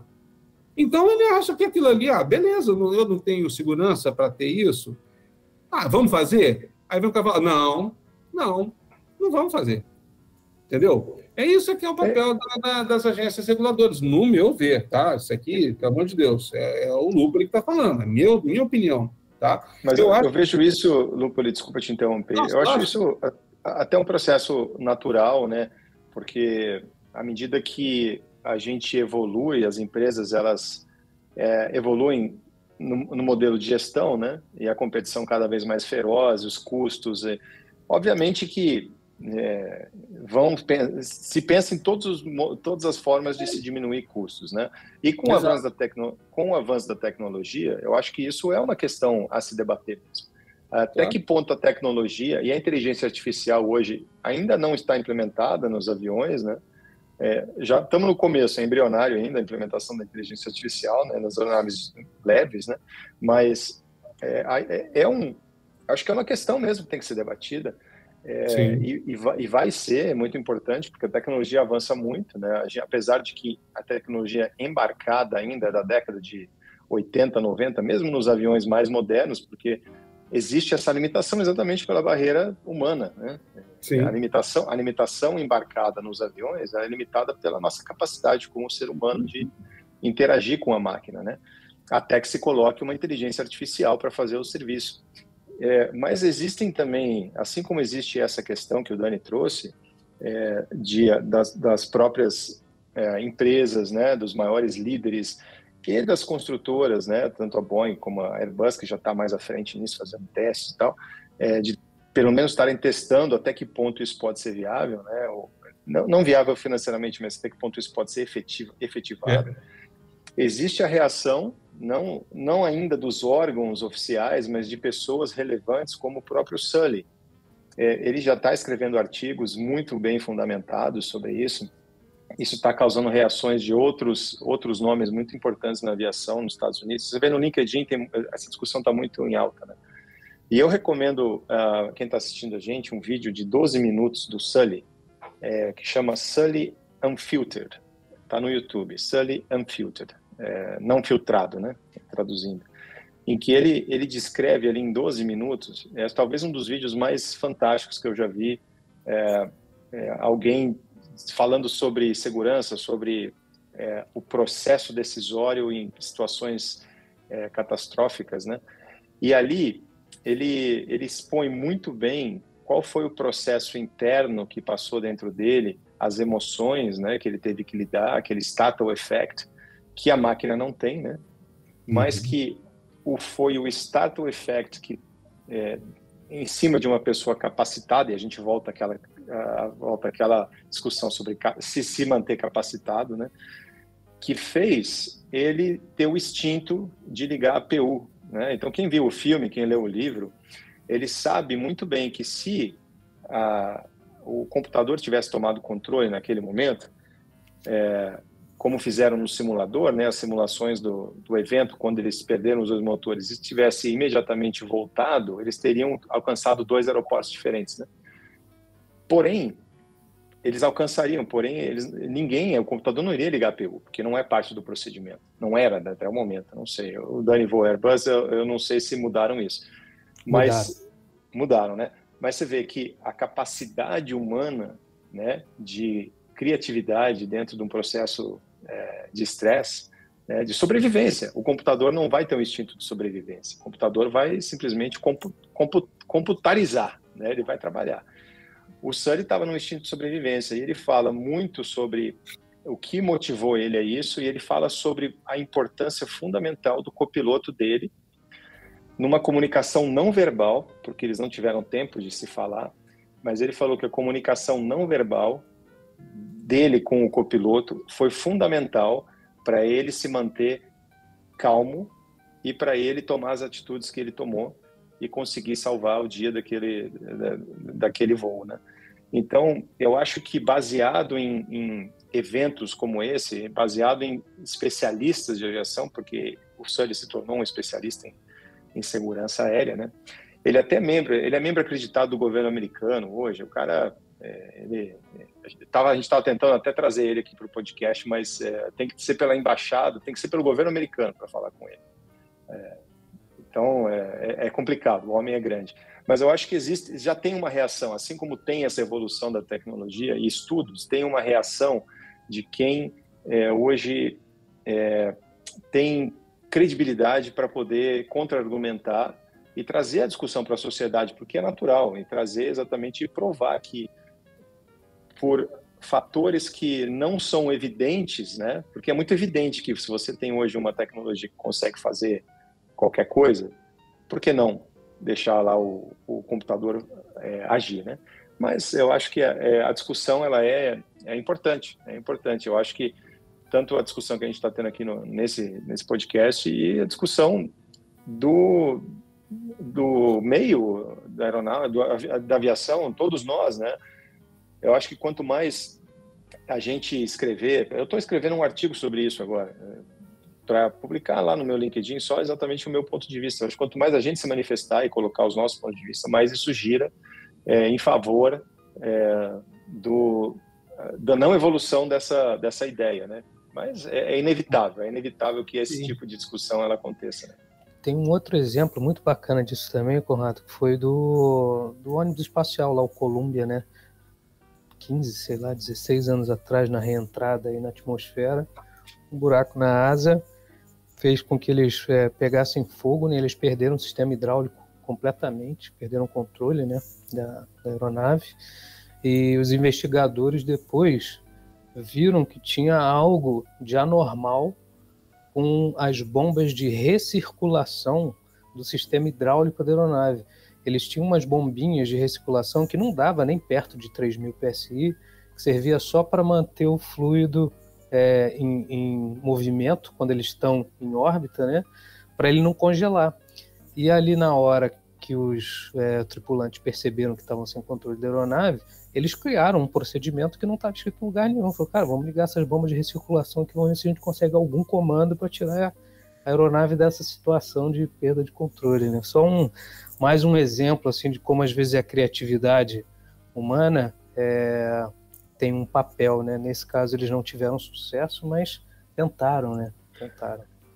Não, sem dúvida. Eu acho que essa discussão é, é, é a gente vai chegar nesse ponto mesmo, vai, vai conseguir trazer é, das análises dos acidentes aí que o, que o Lupoli foi parte integrante, né, das investigações e, e que ao longo dos anos foram acontecendo, a gente vai conseguir extrair agora desses desses relatórios finais, a gente vai conseguir extrair exatamente é, pontos argumentativos né, para provar o quão importante é ter dois pilotos na cabine. Eu acho que a gente vai evoluir esse seria talvez uma geração 2 aí de investigação, uma reinvestigação dos acidentes, né, para a é. gente ver o quão, o quão fundamental e como o Lupoli falou dos acidentes que não aconteceram, né, especialmente dos in, dos acidentes com que onde houveram é, é, é não houveram, os pilotos não morreram, obviamente, né? Houve um acidente. O Sully foi um acidente com sucesso, vamos dizer assim, né? Yeah. É. Porque é, foi um acidente é, totalmente 100% casual, né? É, não, não, era não é totalmente loteria, não tem como você evitar, não teve absolutamente nada, né? Que foi feito de forma errada, foi exatamente uma casualidade, mas foi um acidente de sucesso, né?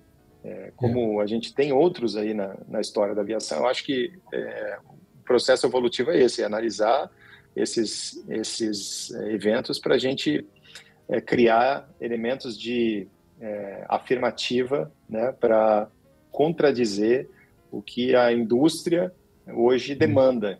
A indústria demanda. Isso, é, é questão de é questão de custo, mas é, obviamente que acho que é também a questão na aviação, como a gente comentou lá no começo, né, que a repercussão de mídia é muito grande, né, de qualquer acidente envolvendo aviação. É, antigamente era só comercial, mas hoje a gente vê, né, que mesmo a aviação hoje, táxi aéreo pequena e tudo, a repercussão é grande, né, de mídia, é. especialmente com as redes sociais, né. Então, eu acho que envolver, envolver hoje a opinião pública nisso aí é, é muito mais fácil você trazer a opinião pública para o lado de você provar que dois pilotos é mais seguro do que um e a opinião pública em si, né, é, não vai aceitar que tenha um piloto, né, por mais que é, se prove que o computador pode fazer, vai ser muito difícil é, passageiros quererem entrar em aviões não tripulados, isso acho que é impossível, né, mas mesmo com um piloto só, se você conseguir colocar na cabeça daquela pessoa que isso é, diminui a segurança, a, a, ideia acho que não, não vai para frente. Não vinga. Não vinga, não vinga, porque a aviação eu... realmente reper, repercute demais. É, eu acho que é isso aí mesmo que o Conrado falou, é assim, nós temos que, acima de tudo, é não, não fugir da, da, da discussão, porque é algo que, é, na época tinha, sei lá, tinha um batalhão dentro da cabine, agora, né, depois ficaram só três, agora estão só dois, e a tendência do pessoal é querer fazer isso, né? Mas a gente tem que provar, é aquela história, provar por, por estudos, é, de uma forma concreta, né, a necessidade de se ter duas pessoas para justamente ter um monitoramento de um com o outro, porque vão vir com soluções, né? Vão vir uma inteligência artificial para verificar se a pessoa está bem, se não está. Ah, porque agora o avião vai, vai poder voar sozinho, eu vou precisar de um cara só para ficar de olho no computador, enfim. A gente tem que ver quais são os argumentos para a gente tentar rebatermos todos, né?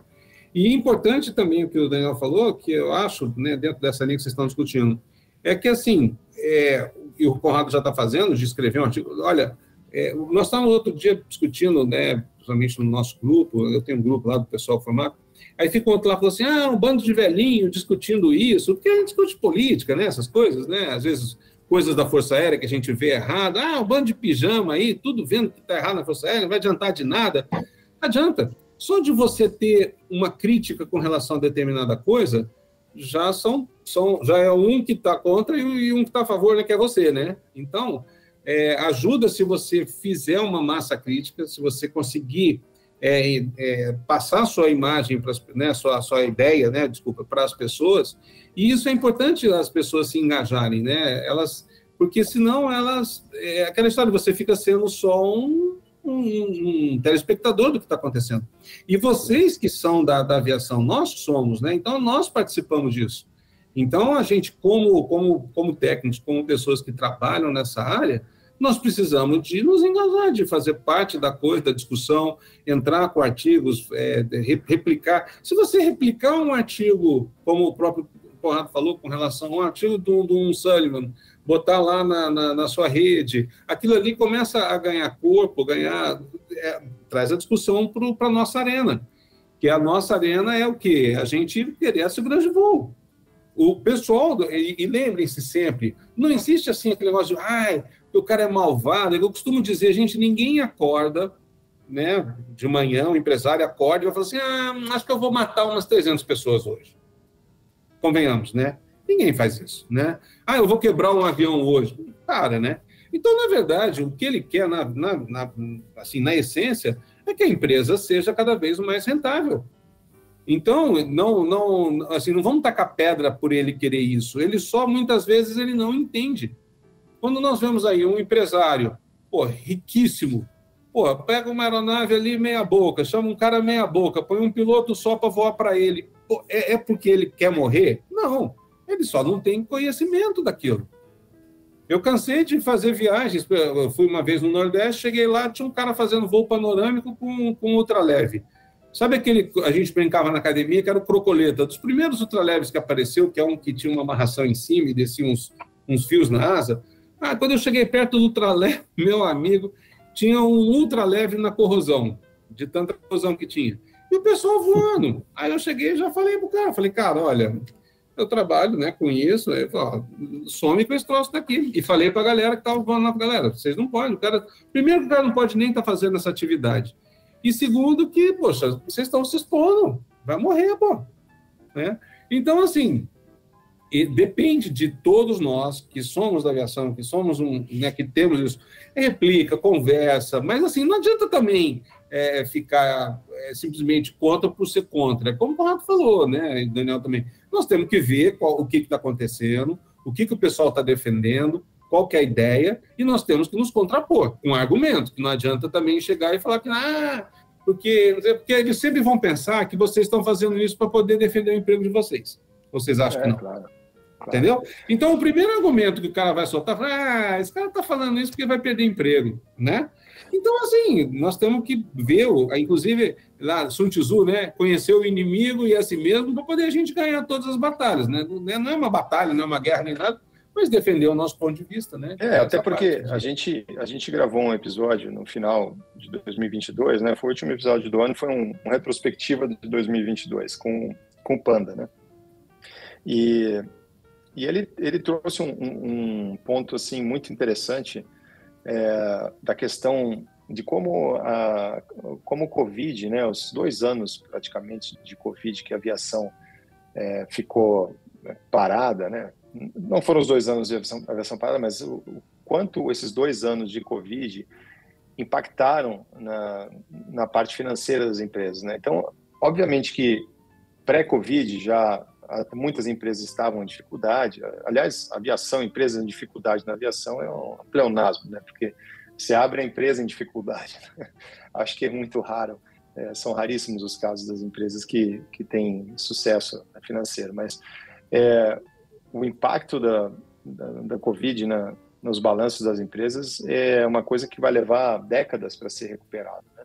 Então, acho que, especialmente nesse momento pós-Covid, é, onde o, o impacto financeiro foi tão, tão grande, a discussão ela volta à tona mais forte, né? Porque é, a gente sabe, óbvio, é, o impacto de salário de piloto dentro do, da folha de pagamento de, de uma empresa, ela é significativa. Então, quer dizer, você reduzir um piloto né, numa empresa, sei lá, uma empresa que tem 100 aviões, né, você reduzir é, os seus pilotos pela metade, é um grande impacto na folha de pagamento. Então, isso ah, ajudaria na saúde financeira da empresa, né? Obviamente. Então, é, os caras estão olhando números, né? Então, é, é, preciso se provar de que não, não, se, não tem como ter aviação reduzindo um piloto, né? Então, que esse, esse corte de custo, ele não pode, não vai acontecer. Assim como é, você fala, ah, pô, o avião tem dois motores, ele poderia voar com um só? Poderia, poderia ser, ter um Boeing 737 com motor só, um Airbus 320 com motor só. Poderia, óbvio que poderia. Poderia botar um, um motor maior e, e, voar com motor só. Economizaria bastante. A gente pode fazer isso? Bom, aí é outra história. Né? Então, eu acho que a evolução vai ser por aí. Ô, Lupoli, para a gente encaminhar para o final aqui, é, a gente comentou, acho que foi no nosso warm-up e tal, mas só para recapitular aqui, o, objetivo do nosso podcast, ele sempre é, o nome é Farol de Pouso, a gente, é, eventualmente a gente lembra, né, que Farol de Pouso é um nome criado porque a nossa intenção é iluminar o caminho das pessoas, por isso que é Farol de Pouso, né? Então a gente quer ajudar a iluminar o caminho da, da, dos nossos pares da aviação. É, e a gente estava comentando com você antes que era muito legal ter você com a gente para falar sobre uma perspectiva de carreira diferente, né? Você começou como aviador, como piloto, mas você é, seguiu a tua carreira é, como investigador, investigador de acidente, trabalhando com segurança, né? Depois na, na área privada e que isso poderia é, ring a bell, né? Tocar a cabeça de alguém que hoje está querendo entrar na aviação, que talvez uh, tem o sonho de ser piloto, mas por algum motivo não vai seguir, ou por questões médicas, ou por qualquer questão, ou porque o cara é, simplesmente ama aviação e quer fazer alguma coisa envolvendo a aviação que não seja pilotar um avião, né? Porque a aviação é um, é um, é um universo muito vasto. E, e muito legal você ter trazido que você trabalhar com segurança, é, tendo essa consciência de que se você salvou uma vida, né, um acidente de um avião particular, ou você salvou ali é, um possível acidente de um avião comercial, né, por, pelos pelos achados que você trouxe, né, do, do teu estudo, da tua profissão, é, aquilo vale a pena a tua vida, é, quais são, vamos dizer assim, vamos tentar falar para alguém hoje que está começando na aviação e que ele gostaria de ser investigador de acidente ou trabalhar com segurança. É, quais são os conselhos que você daria para essa pessoa, além de é, entrar para a Força Aérea e seguir o mesmo caminho que você seguiu, que eu acho que esse é o, é o mais óbvio, né? Você já explicou muito bem lá no começo como é que funciona, mas quais são os, os caminhos de área de trabalho na área de segurança, de segurança aérea, especialmente de investigação de acidentes? É, o, o, o, curso de investigação de acidentes aqui no Brasil é só, só o CENIPA que, que faz o curso, é, você precisa, eu não sei agora, não lembro quais são os requisitos, mas você tem que ter o curso de ciências aeronáuticas, ser engenheiro, ser piloto, né, ter a formação disso. E basicamente o pessoal pensa até que é um, um aquele negócio lá de, é, é, como é que fala, é, que restringe só para o pessoal lá, sabe? É, como é que fala? Economia de mercado, né? Que seria.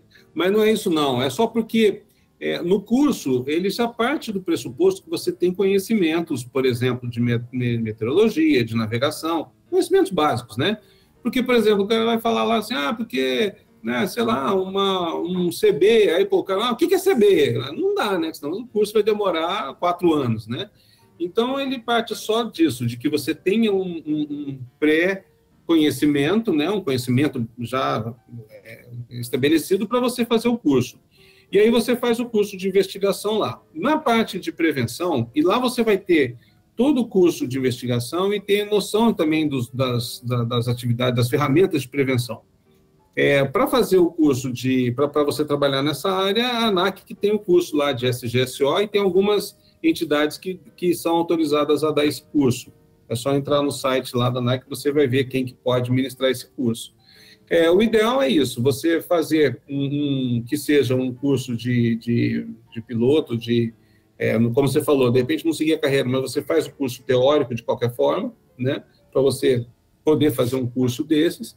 É, se não me engano, o SGSO para a DANAC, ele nem preconiza que você seja piloto ou engenheiro ou tenha esse tipo de conhecimento, ele parte do pressuposto de que é uma gestão, então você seria um gestor, e, e aí sim, você na, dentro das empresas, se vocês já estiverem trabalhando numa empresa, é procurar trabalhar no, no safety delas, né? Que aí você vai já mexer com essa área e aí acaba embarcando. E também o pessoal que tem condições, lógico, tem cursos internacionais, tem cursos online, que é só o pessoal buscar aí, que, que tem alguns que são ministrados. Cuidado para não cair naquelas, né, nessas, na, nas falcatruas, né? Então, de órgãos estabelecidos, por exemplo, o NTSB, eu sei que tem cursos, não, não sei se está fazendo curso online, mas dá cursos. Então, tem vários, tem uma, um instituto francês que, que dá cursos também, se não me engano, estava fazendo cursos online. Então, tem, tem toda essa, essa gama de, de, de possibilidades para você ter esse conhecimento. E aí, para trabalhar aqui no Brasil, basta o curso de SGCO da ANAC, que é, ele, é, ele é rápido, né? E, e acaba que você consegue fazer, não sei nem se tem que pagar para né, talvez seja uma taxa ali só para bancar o curso ali, né, o pessoal dá, eles vão, se não me engano, tem cursos itinerantes também, como eu falei, tem instituições que fazem esses cursos, né, talvez aí o pessoal fora do posto que é mais, mais mexidão, entra aí divulga aí no, no site de vocês aí para passar para o pessoal, mas tem bastante curso aí que, que é ministrado né, pra, sobre essa parte.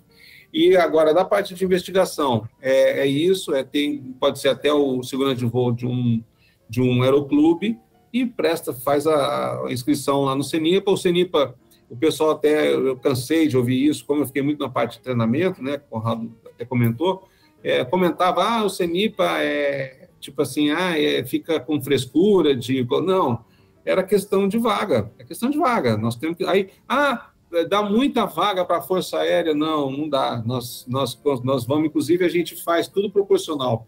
A Força Aérea, inclusive, ela é, acaba sendo muito grande, porque tem todos os esquadrões, mas quando um esquadrão manda um cara fazer um curso, no ano seguinte não pode mandar outro. Então, ele, essa vaga fica para outro. Então, a gente sempre tentou ser proporcional, e por incrível que pareça, muitas vezes a gente tinha que abrir a vaga para os outros, porque fala, poxa, todo mundo quer fazer a pessoa inscrevia, de repente não aparecia, né? O pessoal da aviação civil, o pessoal militar não, senão ia para cadeia, né? Mas o pessoal civil às vezes escreve, aí o aeroclube não manda, aí a empresa não manda, enfim. É questão de se inscrever lá, está tendo muito curso, estão fazendo também uma parte online e parte presencial. Vale muito a pena, é, eu acho um, é um curso que eu sou, né, sou até suspeito para falar, sou aficionado nessa área, mas é, o Conrado mesmo fez, não sei, o Daniel, você fez, chegou a fazer o curso de segurança de voo ou não, né? Ainda não tive a oportunidade. Não. Tá então, acho bom ô, vocês... Ô, ô, Lupoli, e se, se a pessoa está nos ouvindo aqui, ele fala assim, não, eu gostei disso aí, eu quero trabalhar no CENIPA. Eu uhum. quero ser investigador de acidente do CENIPA. É, existe essa, é, vamos dizer, existe uma carreira dentro da FAB que você entra e você vai seguir especificamente nessa nessa linha? Não, não, não existe. Você vai você vai se formar nas várias escolas que tem. Você vai na academia da Força Aérea, vai ser um oficial, né? aviador, porque eu, lá só temos um intendente que é a parte administrativa, e de infantaria, que eu lembre, não, nós não temos, a não ser que seja assim, já da reserva ali, ajudando na parte. Aí você se forma aviador, ou você vai para a escola de especialista, de, de que é para formar sargentos, é a escola técnica, né? Aí você se forma dentro da, da, da escola numa área que é voltada para aviação, então a parte de manutenção, mesmo logística, controle do espaço aéreo, assim e aí pede para ir servir lá no CENIPA, ou você pode também ser advogado, você pode prestar para poder ser um advogado da Força Aérea, um psicólogo você presta, um médico, e aí daí você, conforme onde você estiver servindo, você pede para ser transferido para o CENIPA. E aí é questão de ter vaga e ter o interesse né, de ir para lá.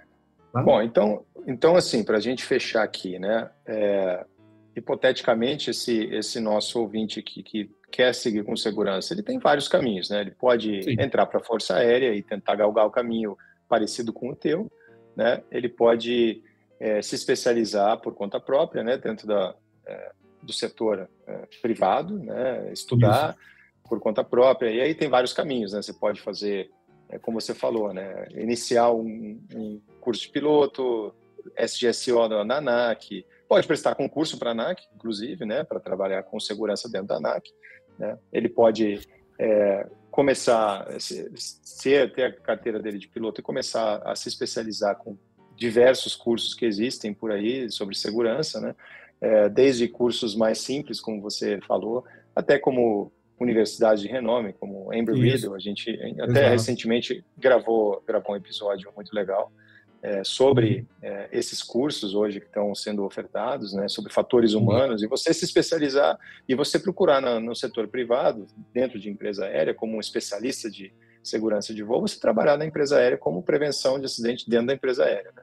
E, além disso, uma coisa que você trouxe que foi muito legal do nosso bate-papo, a parte de psicologia, né? Então, é, eu, e acho que esse talvez seja um, um, campo muito promissor dentro dessa área de fatores humanos, como você disse, né? Uma pessoa que uma pessoa que é interessada talvez se formar em psicologia e aí a partir dali se especializar em aviação, né, em fatores humanos, e é um campo que com certeza daqui para frente para o futuro vai, é, vai vai ter muita vaga, é muito promissor porque o, o a nossa a prevenção de acidentes ela caminha para para esse lado, né, da, da parte humana, como a gente já falou. Bom, é, acho que falamos sobre muita coisa aqui, né? Acho que cobrimos uhum. até bem mais do que o esperado. Alugamos o Núpoli aqui por quase duas horas. É só tenho a agradecer, Núpoli, a sua disposição mais uma vez. A gente, da outra vez, a gente teve que dividir o nosso podcast em dois episódios, tão longo que ficou. O, o Dani tá, tá, tá mutado aí, Dani. Quase, quase que a gente precisou dividir de novo, né? Entramos é. num assunto aí que daria um podcast sozinho. É, o Dani trouxe um assunto, um assunto polêmico, mas a gente pode, a, a gente pode então de, de, repente até deixar como projeto mais para frente é, da gente criar um painel para discutir aqui com é. pessoas, pessoas da área, assim, podemos trazer o Davi, pode trazer o Lúpulo, pode trazer outras pessoas para a gente ter esse debate aqui, porque como o Lúpulo falou, uhum. acho que acho, acho que é exatamente isso que a gente precisa. Quanto mais a gente expor, quanto mais a gente debater, cada um das suas ideias e, e das nossas ideias surgir, de repente, uma ideia melhor ainda, né? Que acho que é, o, que é a evolução do ser humano, eu acho que a gente pode amadurecer essa ideia e daqui a um tempo fazer um painel sobre essa, esse debate, um painel de debate sobre é, single pilot, sobre a, a, aviação não tripulada, cada um dá a sua opinião uhum. e a gente, cada um, cada um lê mais um pouco, estuda mais um pouco, a gente cria isso aí. Acho que vai ser rico para todos nós e para todos os nossos ouvintes. Lupuri, muitíssimo obrigado. É, foi muito legal ter você. É, você é um parceiro nosso, já esteve com a gente aqui em outras oportunidades também, né? No, no podcast lá do, é, do acidente do, do, do, Vale que a gente gravou com o Zili, você também participou, né? Então foi muito legal ter você lá com a gente. Então, obrigado pela parceria, obrigado pelo seu tempo. É, e estamos à disposição. Sempre que você precisar e sempre que você tiver vontade de bater papo com a gente, por favor, sabe onde procurar. Eu que agradeço aí a oportunidade mais uma vez, né, ter, tê-los revisto aí, ter podido conversar sobre isso, que é uma paixão da minha vida e vejo que vocês gostam também. E conclamo a todos que se interessem, que corram atrás, porque é uma área que precisa de entusiastas e realmente ela é precisa de gente que se dedique aí, né, de corpo e alma. Mas vale a pena, ela é muito gratificante, graças a Deus. E foi um prazer aí, pessoal que está ouvindo. Um forte abraço a todos. E eu também estou à disposição aí para quando vocês quiserem. Só não me chama porque eu fico demorando aí, a gente conversa aí a tarde toda. O, o teu, entusiasmo, é, o teu entusiasmo é contagiante, Lupuri. E, e, assim, uma coisa que eu tenho que enaltecer antes da gente fechar aqui é te agradecer pelo teu serviço ao longo da tua carreira, que ainda, óbvio, não terminou, mas a gente tem é, isso é, eu falo de coração em nome dos aviadores aqui do Parol de Pouso, de quem está nos ouvindo, agradecer o teu serviço, teu trabalho, porque você, é, assim como teus colegas, teus pares, né, na, do CENIPA e da área de investigação, vocês é, tornaram a nossa aviação, se hoje a aviação brasileira é, é, uma das mais seguras do mundo, né, comercial, né, principalmente, é também em função do trabalho que você desenvolveu ao longo dos anos, é, da disseminação da cultura de segurança é, de voo que você é, vive né, e respira, e a gente viu aqui nesse, nesse podcast aqui, o quanto você respira isso. E te agradecer de coração, acho que a, a, aviação deve muito a você e a pessoas é, que tiveram o mesmo, mesmo, a mesma dedicação profissional como você. Muito obrigado. E nos vemos em breve, na próxima semana, com mais um episódio aqui no Farol de Pouso. Lembrando dos nossos apoiadores, a Angar 33 e a Escola Realizar de Aviação Civil. Obrigado, Dani. Obrigado, Caio. Valeu. Tchau. Até a próxima. Índia, cola 0, gol 5629.